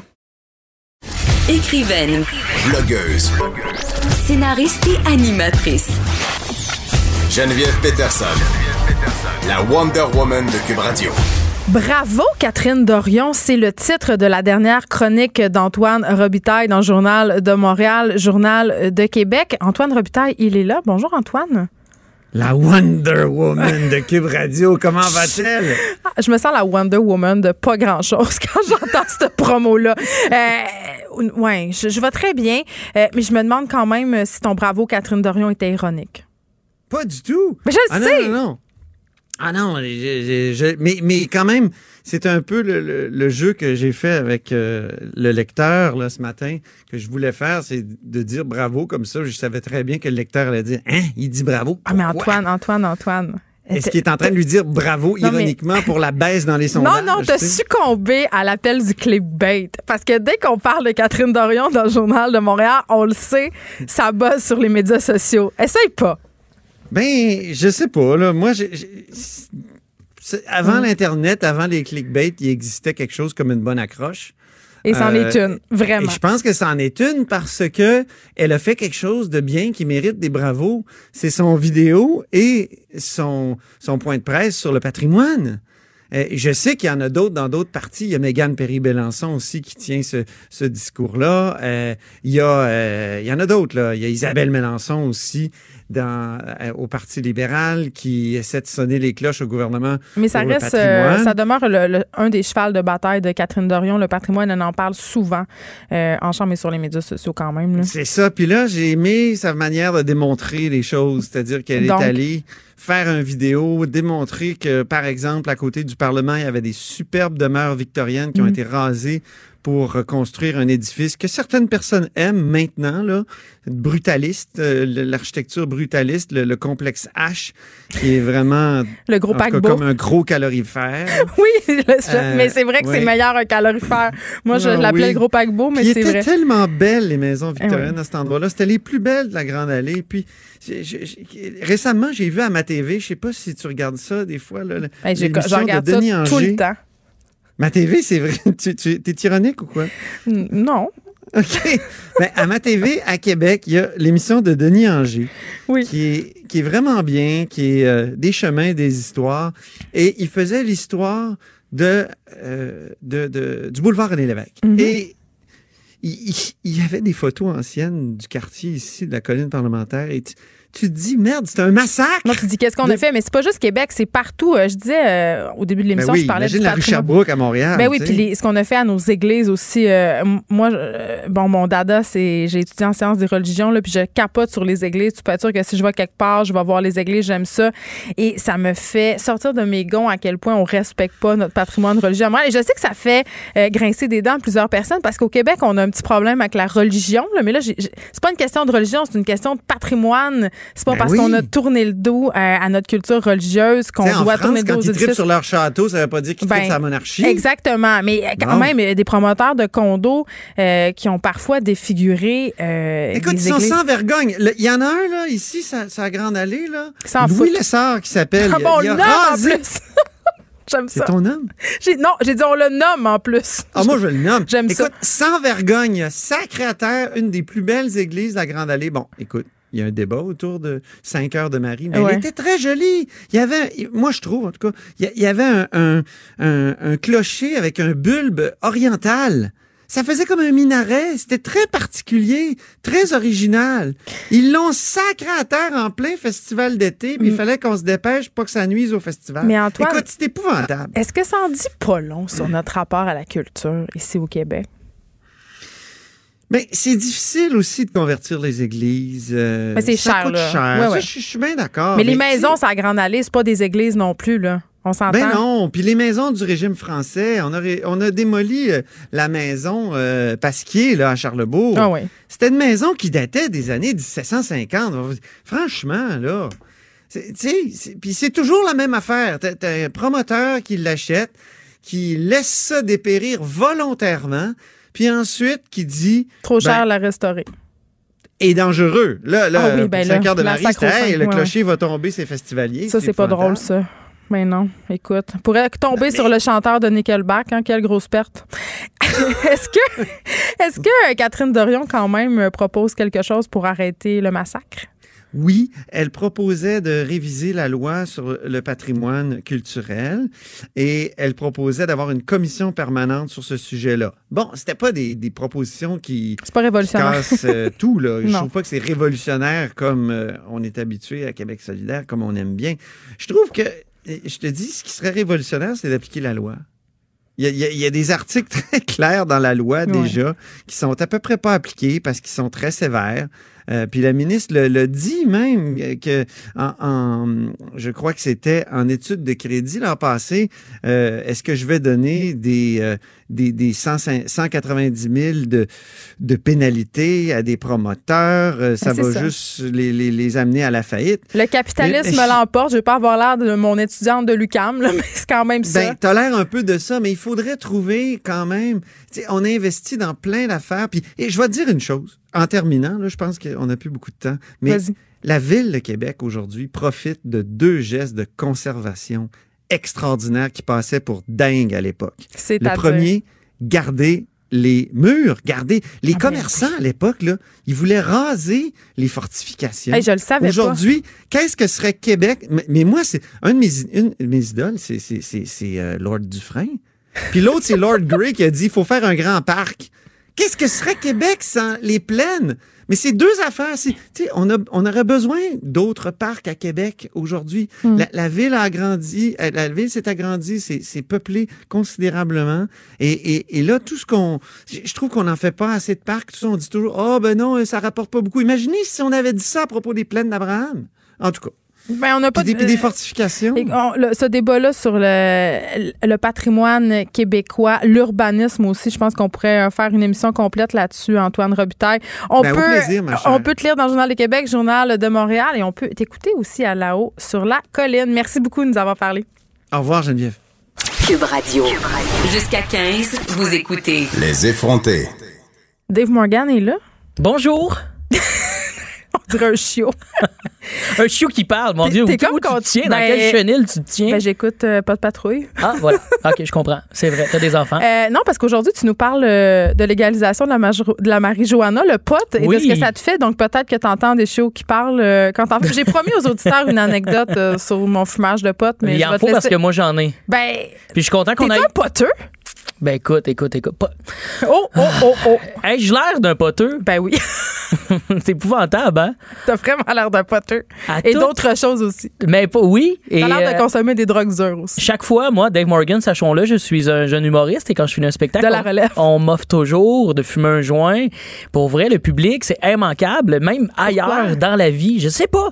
Ben, je sais pas. Ben, les gens fument du pot, c'est un moyen. Ben là, les gens sont assumés. tu sais. Et même quand je dis non, les gens insistent un petit peu trop récemment. Je me suis euh, fait un peu euh, importuné par quelqu'un. Un shotgun de force. Ben, c'est comme pour vrai, la personne était voir que tu fumes pas, tu as des tatoulettes, t'es jamais focus, t'as pas de secondaire 5, c'est impossible ben, que tu fumes pas de ben, marijuana. la personne a quand même plusieurs points. Là, ouais, ben c'était rough, ça venait de ma grand-mère. Fait ah, quand même, j'ai trouvé ça un petit peu intense. Mais non, je prends pas de weed. Et euh, mais je trouve que c'est un sujet quand même important. Ben vas-y, parle-en. Parce, non, mais c'est que moi, je, je pense que ça m'aurait aidé la légalisation étant plus jeune parce que moi, je, suis un bad tripeux, moi. Ah, tu connais les bad tripeux? Ben, j'écoute. T'en es une? Ben, sur le pot, oui, là.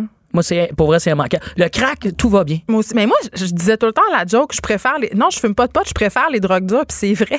Moi, le weed, là, ça me rend anxieux parce que les gens savent peut-être pas c'est quoi. Là. à la maison, faut peut-être expliquer c'est une crise d'angoisse, la marijuana, quand que tu fais un bad trip, ouais. t'es pas bien, c'est le pire moment de ta vie, t'as l'impression que tu vas mourir. Moi, il se passe une affaire. Ouais, Vraiment bizarre. Euh, je sens le petit fil qu'on a autour de la langue. Ah ouais, hein? Comment ça s'appelle ce petit fil-là? C'est pas la luette, là? non, non, c'est le. Hey, les gens la recherchent, le petit fil en dessous de la langue. On vous lance ça? Sens, je le sens, puis là, je viens comme super consciente de ce petit fil-là en dessous de ma langue. Puis là, je sais pas qu'est-ce que Dr. Freud dirait parce que je gagne quand même ma vie en parlant. Puis ce qui me gosse, c'est sentir ma langue. On dirait que je prends conscience de ma langue depuis que t'en parles. C'est ça. Puis c'est tellement gossant que la dernière fois, j'ai pas trippé. Je voulais aller à l'hôpital. Je pensais qu'il y avait quelque chose de pas normal. Et une autre fois, euh, mes pires expériences, ça a été avec euh, du H. Mm-hmm. Mon oncle m'avait fait fumer du H. On le salue, mon oncle Donald, un très bon oncle. Ben oui, on a tout un mononcle Donald. Non, mais il était, il était, vraiment. Il est encore cool. On allait justement au festival d'été de Québec, puis il me faisait fumer du hache. euh, puis, outre le fait de sentir euh, on me dit que ça s'appelle le frein lingual. ça a l'air de ben, faire ben encore plus mal, tu sais, se péter le frein C'est comme le cousin qui a, qui a, comme bien étudié du frein du pénis. C'est ça. Exact, c'est vraiment ça. Euh, en tout cas, moi, je vais hein, continuer à l'appeler la petite chose que j'ai en dessous de la langue, ça vous dérange pas. Mais c'est ça, une fois, j'avais fumé du hache, puis c'était dans le temps de Noël, puis je, euh, il se passait de quoi de pas clair avec le sapin.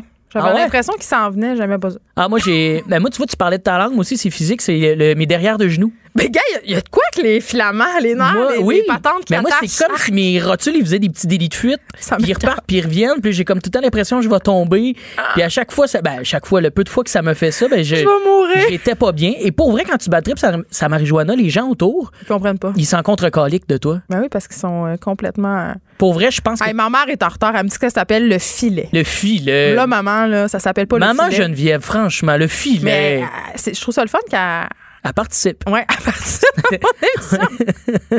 mais, ça veut dire qu'elle sait que j'ai déjà fumé du pot. Ben, je pense qu'elle est au courant. Il faut ah avoir lu euh, quelques, quelques-uns de tes recueils pour se rendre compte que tu as pris de la drogue, là, quand même. Mais c'est un roman.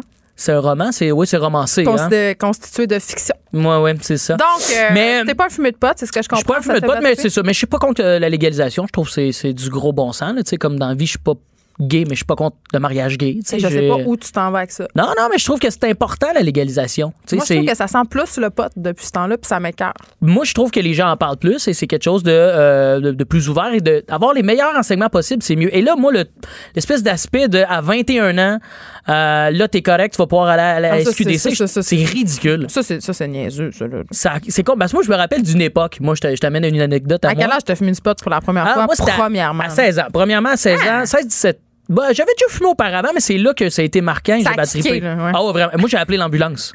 Moi, j'ai appelé. Je suis parti ah. en ambulance. Ma mère est venue me chercher et ma mère a ri de moi aux larmes. Pour elle, c'était inconcevable de se ramasser à l'hôpital avec un bad trip de potes. Moi, j'ai quand même déjà appelé ma mère euh, pendant la Saint-Jean-Baptiste. elle savait pas que j'avais pris de la drogue. Elle va l'apprendre là, là, parce que j'avais les mains sèches. Mon Je voulais de la crème en main, je capotais. La crème Nivea aurait réglé ton bad trip. du buvard. Wow! Ouais, je voulais quand même. Elle ah, mais ça, c'est intense. T'es dans les psychédéliques. Reste que le pote, c'est ça? Il y a de quoi de. Bref, quelqu'un qui fait un bad trip de pote, et je trouve qu'il est pris moins au sérieux que quelqu'un qui est intolérant au gluten. Tu sais, ben, vous. Ben oui, t'as raison. Puis en même temps, tu peux pas mourir d'une overdose de pote. Mais c'est pas à prendre à la légère. Puis je pense que la légalisation, elle a amené ça. Elle a amené comme une espèce d'ouverture à, euh, le confort de ta consommation. Et moi, je me rappelle d'une époque pas si lointaine, quand j'avais 20 ans, il y a euh, une dizaine d'années. Moi, ouais, à peine. Euh, j'ai voulu, moi, du hash avec des copains? On a voulu ça. En fait, j'en voulais pas. Moi, j'étais, j'étais le gars qui, qui, qui, voulait dépanner des copains. Et on s'était ramassé à la station Berry-UQAM, juste ici à côté. Mais voyons, ils vendent pas du hache de qualité, là. Ben, écoute, on n'est pas au courant. On a 20 ah, ans. On est des petits gars de la région de la Naudière. Ah, et on se fait un trip à Montréal. Ah, donc, on, on, a vu qu'il y a quand même des gens louches. Ouais, en plein ça, on était stand-by fouf. On voulait un peu de hache avant les fouf. Et euh, qu'est-ce qu'on fait? Bon, on se ramasse dans un endroit qui a pas de bon sens ici. Le parc Émilie Gamelin, quand même, il, y a eu une phase, là, il y a 10 ans où c'était, euh, euh, c'était encore rock'n'roll, mais c'était encore plus. Une fois, j'ai remplacé Benoît du Trisac un matin, puis je peux te jurer, quand le parking de mon charge ici, c'était sketch. C'est stressant. Il y a hein? beaucoup de matière organique entre le, sur le trottoir. Ben, ceci dit, moi, on s'est rendu dans une situation où euh, la, le dialogue avec euh, le, vendeur était quand même euh, spécial. C'était pas un commis de la SQDC à l'époque. Ah, C'était un consommateur assidu de je sais pas quoi. tu dis, veux-tu une puff à 5? Il nous a on s'est ramassé avec du crack qu'on n'a ben jamais consommé. Je te jure! Je te ah, jure, on s'est ramassé. il a donné l'argent pour le hash. On avait des, des, sous pour consommer notre hachiche. et euh, on avait fait en disant Non, non, on avait cassé notre petit cochon. Et, euh, Toi et tes copains? oui. On avait roulé nos petits sous. Et euh, mais pour vrai, c'est quand même. C'est fucked up de se dire qu'on s'en est rendu. On voulait seulement fumer un joint de hash, puis on s'est ramassé avec du crack. Mais on l'a pas consommé, cette drogue-là, sache-le. On s'est pas rendu là, mais la porte était ouverte. Fait pourquoi pas avoir la SQDC qui est là avec quelqu'un qui a du beau crise de bon sens puis qui va te présenter des produits qui ont du sens, qui va comme les t'informer. Exactement. Oui, oui. Qu'il n'y aura pas d'option de ben tiens, à la place du H, je vais te donner du crack. tu vas passer une belle soirée. Ça me fait tellement penser aux vidéos de formation personnelle et sociale qui nous passaient dans le temps. Moi, je suis plus vieille que toi, mais tu avais tout le temps.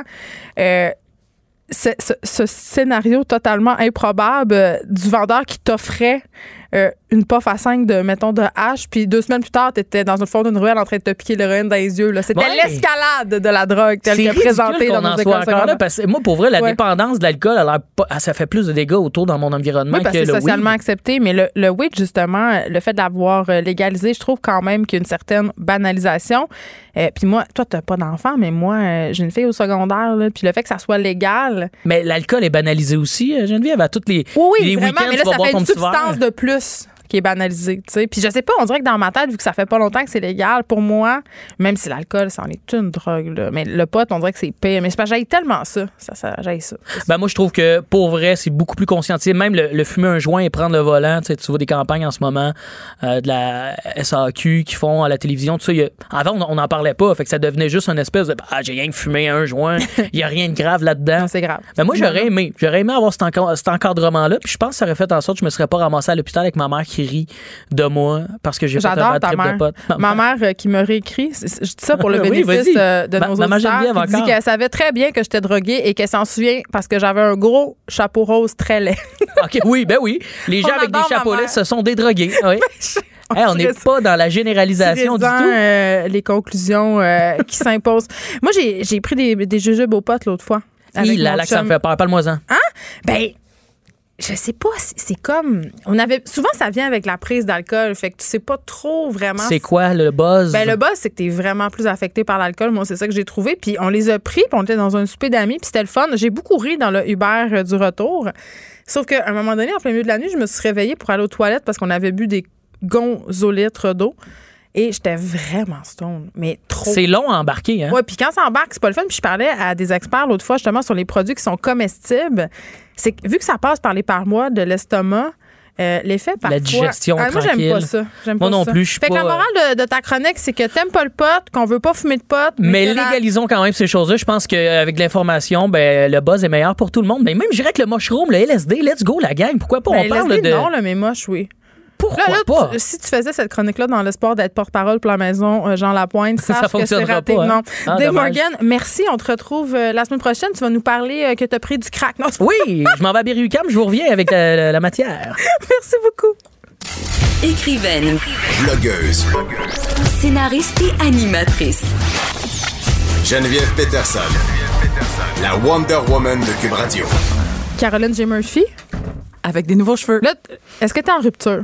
Qu'est-ce qui se passe? Mais non. Non, non, non. Là, là, non, non. Il se passe de quoi? Mes cheveux ont changé. Tu perdu ton emploi? Ah, les cheveux plus courts puis plus bruns, là. Je suis déstabilisée. Ouais, mais le blond, c'est tellement d'entretien. Même, même Sarah Jeanne Labrosse, elle a opté pour un petit châtain pas trop clair. C'est parce que si t'es paresseux dans la vie, là. Dieu sait que t'es paresseuse. Ben, vraiment. Fait que, puis c'est long, c'est cher aussi, tu sais. Puis euh, moi, j'ai beaucoup de cheveux, ça me prend quatre heures, euh, des mèches. Puis une bon, ben, t'as d'autres choses à faire que ben euh, me chercher des potins? Exactement. Qu'est-ce que tu as déniché pour moi? Ben là, écoute, premièrement, c'était la catastrophe mondiale euh, ce matin. Tu as sûrement vu la panne Facebook et Instagram en même temps. Ben, j'ai pas vu ça, toi, chose. Parce que le matin, j'étais dans une réunion de parents parce que des fois, je m'occupe oh. de mes enfants. C'est bizarre, ça. Je sais. Ben, c'est juste pour vous dire que là, si vous trouvez poche euh, les potins, c'est parce que là, ils sont pas dernière minute. Là, parce, qu'il y a eu la panne. Il y a eu une grosse panne. Non, mais écoute, les deux en même temps, parce qu'on sait évidemment que c'est les mêmes, la, la, même gang, hein, ça. Puis ça a commencé à 9 h, puis ça a duré presque 2 heures, puis ça a touché la côte est de l'Amérique du Nord. Mais il y en a du monde, là, c'est la côte est de l'Amérique du Nord. Hey, tu Montréal, New York, euh, Comment les gens ont fait pour prendre des photos de leur smoothie déjeuner? Ben moi, c'est ça là, qui m'a angoissé ce matin. J'essayais de suivre les stories de tout le monde, tu sais, puis il y avait rien, c'était le néant. J'ai essayé de partager mon Kool-Aid, j'ai pas pu. Et ça a été dur, Genève, euh, ce matin. On prend. Puis les tweet fights aussi, tu sais. tout est en pause. On aime, c'est ça. Mais là, en fait, allez voir. D'après moi, tout va arriver. Là, tout est revenu? tout, ah oui, oui, tout est revenu depuis euh, midi. ICU, on l'échappait belle? Oui, oui, même depuis 11h30, en fait, euh, ce matin. Donc, euh, donc voilà. Mais, mais c'est ça, ça a été dur. Alors, ça, c'est dit. Là, ma première nouvelle, euh, Geneviève, c'est pas vraiment un potin, plus une nouvelle insolite, mais qui touche ah. une Instagrammeuse que tu as peut-être vu euh, cette nouvelle tendance de se faire bronzer. Euh, le trou de balle. C'est ça communément appelé l'anus. Oui, j'allais. J'ai vu ça. C'est une, une, fille assez populaire sur Internet qui fait des poses de yoga spéciales. voilà, elle a des dizaines de milliers d'abonnés. Elle s'appelle, elle se présente en tout cas sous le compte de Metaphysical Megan. elle pourrait sortir avec Brad Pitt. Elle pourrait. Ça serait son genre de femme. On sait qu'elle aime les guérisseuses holistiques. Oui. Mais elle est genre de ça, là, elle aussi. Là, tu sais, elle a des belles poses de yoga. Là. Mais elle invite tout le monde à se faire ensoleiller. bon, toi, tu as dit, tu as parlé de bronzage anal. elle, elle appelle ça un ensoleillement périnéale le périnée. c'est juste un beau mot pour dire faites bronzer le trou. Là. Ben, c'est ça. Ben, les photos sont quelque chose. Vous pouvez aller voir ça. Mais euh, c'est quoi l'objectif ben, d'avoir un anus bien brun? Ben, c'est hey, arc! ben, franche. Moi, j'ai pas dit ça de même. Mais moi, je l'ai dit. Moi, j'ai, euh, ça le dit dans les promos, je pense. J'ai pas peur de dire euh, pas grand-chose. c'est ça. Tu dis les vrais mots. ben, écoute, c'est une vieille pratique taoïste. OK? Ça nous vient d'Extrême-Orient. Ouais, selon, ça, m'étonne pas. Selon Megan, là, je veux ah dire. selon Il y aurait sûrement des contre-vérifications à faire, mais moi, je vous présente euh, tout ce que j'apprends sur Instagram, c'est tout. Là. Ben, si on va pas plus loin. c'est écrit sur Instagram, c'est parce que c'est vrai. C'est ça. Pour les bienfaits de cette chronique, euh, tout est vrai. Alors, le périnée, Geneviève, ça serait la porte de la vie et de la mort, OK, selon la philosophie taoïste. Donc, l'ensoleiller, ben, ça en a plein des, des bienfaits. Ça amène de l'énergie solaire dans vos organes, OK, directement. Mais parce ça... un trou. ça, mais ça donne le cancer aussi de l'anus, qui est quand même une cause de mortalité importante au Canada. Mais il faut se mettre de la crème solaire. Les gens rient en régie. Pourquoi? Les gens ont peur de dire les vraies choses. Cancer de l'anus. Cancer de l'anus. Cancer de la prostate. Mais écoute, j'ai pas fini les bienfaits. Là, ah, OK, il y en a d'autres. Il y en a d'autres. Ça aide à balancer l'énergie sexuelle. Ben oui. Ben, hey. Tu sais, toi qui es toujours débalancé là, ben, en énergie sexuelle. Je vais m'acheter un petit lit bronzant du trou de balle. Mais voilà. 30 secondes. une lampe solaire, ça ferait l'affaire. Hey, oui, puis ça serait moins gênant. Ben, il me semble. Tu sais, tu peux. Ben, moins gênant. Hey, on est là pour amener des solutions. On est deux femmes intelligentes. fait, que, fait que voilà. Puis Mario ça, ça te... être consterné en, en, régie. Mais pourtant, ça, te, ça, ça, le dit sur Instagram, ça te connecte à la terre et ça régule aussi ton rythme euh, circadien. Pour un agriculteur, je pense que ça serait une bonne chose. Donc, tout est là, tout est dit. Essayez-le si vous voulez. Puis écrivez-nous au sac de chips euh, si vous avez des photos de votre expérience. Si Mais peut-être pas de euh, votre anus. Non, non, non, non, non, juste de, de, de l'affaire en gros, là, de loin, mettons. je me suis surpris, j'ai dit de loin. Donc, mais c'est ça, nous autres, ça nous a fasciné au sac de chips cette semaine. Ben, c'est quand même assez fascinant. Je voulais vous en parler. Cette, cette, euh, ça bat les œufs en jade de Gwyneth Paltrow. Ben oui, vraiment. Fait qu'allez voir ça. Euh, sinon, cette semaine, je me suis déplacée. J'ai fait, euh, j'ai fait ah du terrain. reportage Gonzo. Écoute, je suis sortie complètement de ma coquille. C'était le dévoilement de la statue de cire de Ricardo au Musée Grévin. oui. Mais le sac de chips ne pouvait pas manquer. quand même réussi, cette statue-là. Hein? Ben moi, je la trouve très réussie. et ben, selon plus euh, réussi que bien d'autres. Et Guylaine Tremblay, as-tu sa statue Guylaine Tremblay est, vraiment pas pire. Elle est vraiment pas pire. Celle qui est un flop, là, parce Anne-Marie Lozic. Oh non, elle, c'est pas une statue. Geneviève. Quoi? Non, c'est Marie-Mé. Marimé, là, allez voir ça dans notre article. Elle a été refaite tellement ça, avait été une catastrophe au départ. C'était ridicule, ça ne ressemblait pas du tout. Et là, c'est comme c'est comme moyen. Moi, j'ai hâte d'avoir ma statue de ça. ben, bientôt, peut-être. Ben, sais-tu comment? Écoute, il y a une académie. L'Académie du musique hein, C'est ça que tu me dis. Ouais, ben, peut-être. Là, ou que tu as des, je sais pas. Des produits dérivés en, quantité. Mais c'est, euh, voyons, son ami José Lito Michaud qui l'a présenté. Écoute, non, mais moi, je ah, faut quelqu'un soumettre notre, notre candidature. Donc, tu sais ce que tu vas faire euh, pendant la période des fêtes? Tu vas soumettre mon dossier? Je vais préparer un dossier. non, mais il euh, en fait, il est sur le, le, board. Là, Pourquoi ça ne m'étonne pas? Ben oui. Et donc, ils s'assoient tous ensemble, ils choisissent qui va être intronisé. Mais là, écoute, j'ai plein de détails croustillants. Premièrement, eh ben. c'est Ricardo qui a choisi son sculpteur. OK? Parce que son sculpteur de face. C'est qui, Armand Vaillancourt? Non, non, on connaît pas son nom, mais c'est le même qui a sculpté Dodo. OK? Dominique Michel? Oui, parce que Ricardo aimait la statue. Donc, il a dit, moi, je veux le même sculpteur. Et ils ont donné le même sculpteur. Mais jusqu'à quel point les gens sont intéressés à aller voir des statues de nos vedettes québécoises? Ben, écoute, et ma question. C'est étonnant. Ça marche bien quand même. Je ris, mais c'est pas drôle. Euh, mais écoute, euh, veux-tu savoir quel gratin euh, était sur place? Oui, je veux savoir. Qui du gratin? de Alors, il y avait Thérèse Parisien. Quel gratin? il y avait Herbie Moreau. Hey, méchant gratin. Ah, il y avait beaucoup de cousines de Ricardo. Il y avait Sœur Angèle. Et c'était un gratin de série B, là. Ben, et Josie Litomicho. Ben, c'est ça que je dis. Mais ça, c'est les gens que j'ai reconnus dans, ah! dans, la salle. Ouais, les autres étaient plus célèbres depuis trop longtemps pour qu'on sache c'est qui. Peut-être qu'il y, en a, qu'il y en avait d'autres, là. Est-ce que Mario Tessier était là? Non. Ah, OK. Non. On continue? Donc, euh, voilà pour ma semaine. Écoute, euh, es-tu fan d'Harry Potter? Mmh, de moins en moins. ben voyons. Mais tu sais, tu vas connaître. Je trouve qu'on étire un petit peu la sauce. Ah JK, il faut qu'elle paye son château en Angleterre. Donc euh, là, les spin-offs, ça, ça, ferait peut-être. Ouais, mais là, là c'est. Il y aurait une tension sexuelle, hein? Ben c'est ça, c'est une rumeur d'autrefois. J'avais tout vu ça, moi. Alors, c'est Rupert Grint, euh, Grint alias euh, Ron, Ron Weasley. Oui, le petit rouquin. Qui a avoué, confirmé, mettez ça comme vous voulez, qu'il s'est toujours passé un petit quelque chose entre Emma Watson et Tom Felton. Il y avait un thing. Oui, donc Hermione ou Hermione, lui, si vous l'avez lu en français, et le petit méchant, Draco. Drago Malfoy. Exactement, le blond. Là, c'est vraiment intéressant, mais c'est parce que... C'est intéressant? Pourquoi? Ben moi, je trouve ça vraiment intéressant parce que c'est des ennemis jurés. Ah oui, hein? Tu sais, ils saillissent, là.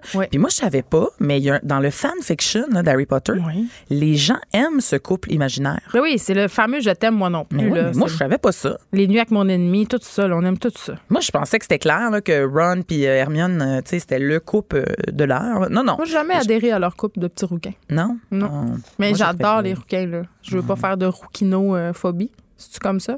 Bon, on peut dire ça comme ça.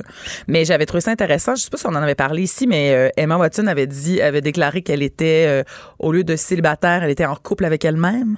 Ah, ça, j'aime ça. Bon, tu vois, c'est elle qui a dit ça il y a quelques semaines.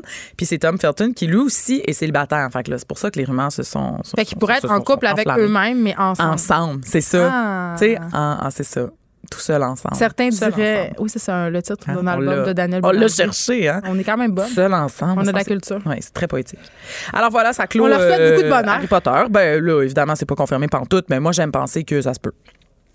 Maintenant, euh, une, petite, quick, là. Deux vedettes de Radio Enfer sont allées euh, voir un match du Canadien ensemble.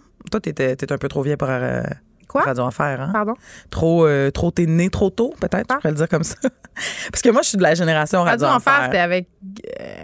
François Chénier, Michel Charette, euh, Anne-Marie Charette. Oui, non, je trouve bien. Rachel Fontaine, ah, j'ai connu. N'ayons pas peur des mots. J'ai amassé. Carl Cat Charret et Jean-Loup Duval sont restés amis, évidemment. C'est François Chénier et Michel Charette.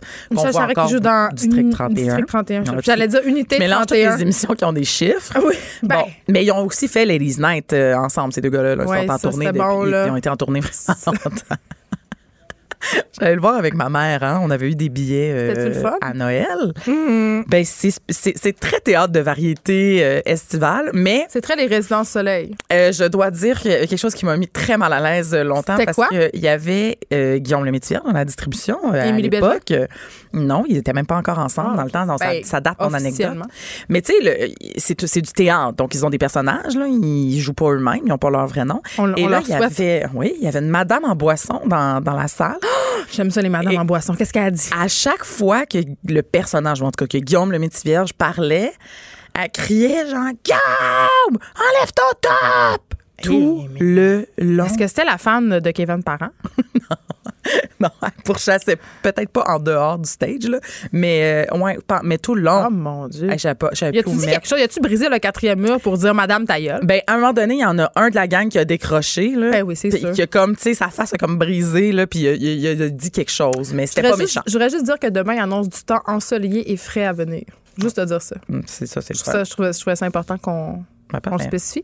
Fait qu'on est content pour, euh, pour ces gens-là. Euh, ils sont restés amis. Ils sont allés au spectacle des Canadiens. le spectacle des Canadiens. Moi, ça Ils n'ont pas perdu atrocement ce ben non, soir-là. c'est ça, c'est ça qui était drôle dans la ah, nouvelle, c'est que il était bien fier de s'afficher le selfie sur Instagram, puis après ça, la déconfiture. la déconfiture, toi, 8 à 1 entre les Bruins. Ça s'est très mal passé. Mais ça on connaît la rivalité absolument historique entre les Bruins et les Canadiens, donc c'est quand même fun. On la connaît, mais fun.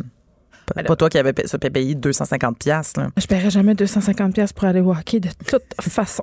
Bon, on a tout le temps pour la grande controverse québécoise. On a le temps, il nous reste quand même euh, trois grosses minutes. Et puis là, on, peut, s'étendre sur cette controverse. Euh, ben, on parlait de Guillaume Lemaitre-Vierge, parlons de son ex, Marie-Lou Wolfe. Est-ce que tu as vu cette semaine? Elle a partagé le statut de son ami. Oh oui, un enfant de Canadienne Taher. Et qui s'est, qui, qui, qui, comment dire, ça s'est très mal passé quand il a amené à porter son auto. Alors, ben, le gars en question, c'est Patrice Paquin, qui est un employé de Radio-Canada, un bon ami de Marie-Lou Wolfe. Et là, euh, il est allé porter son char pour un changement de pneus d'hiver et euh, quelques autres petits Ça, c'est sa première erreur. Première erreur. C'est ce que bien des gens disent dans les commentaires. Ouais, tu vas chez Kentor pour faire tout ça. Mais bon, il y en a. Cela dit, il y a plein d'autres gens qui disent que... Notre chercheuse, dit qu'il va. Ben, c'est ça. Il y a plein de gens dans les commentaires qui disaient que. Elle n'a même pas l'air climatisé dans son champ.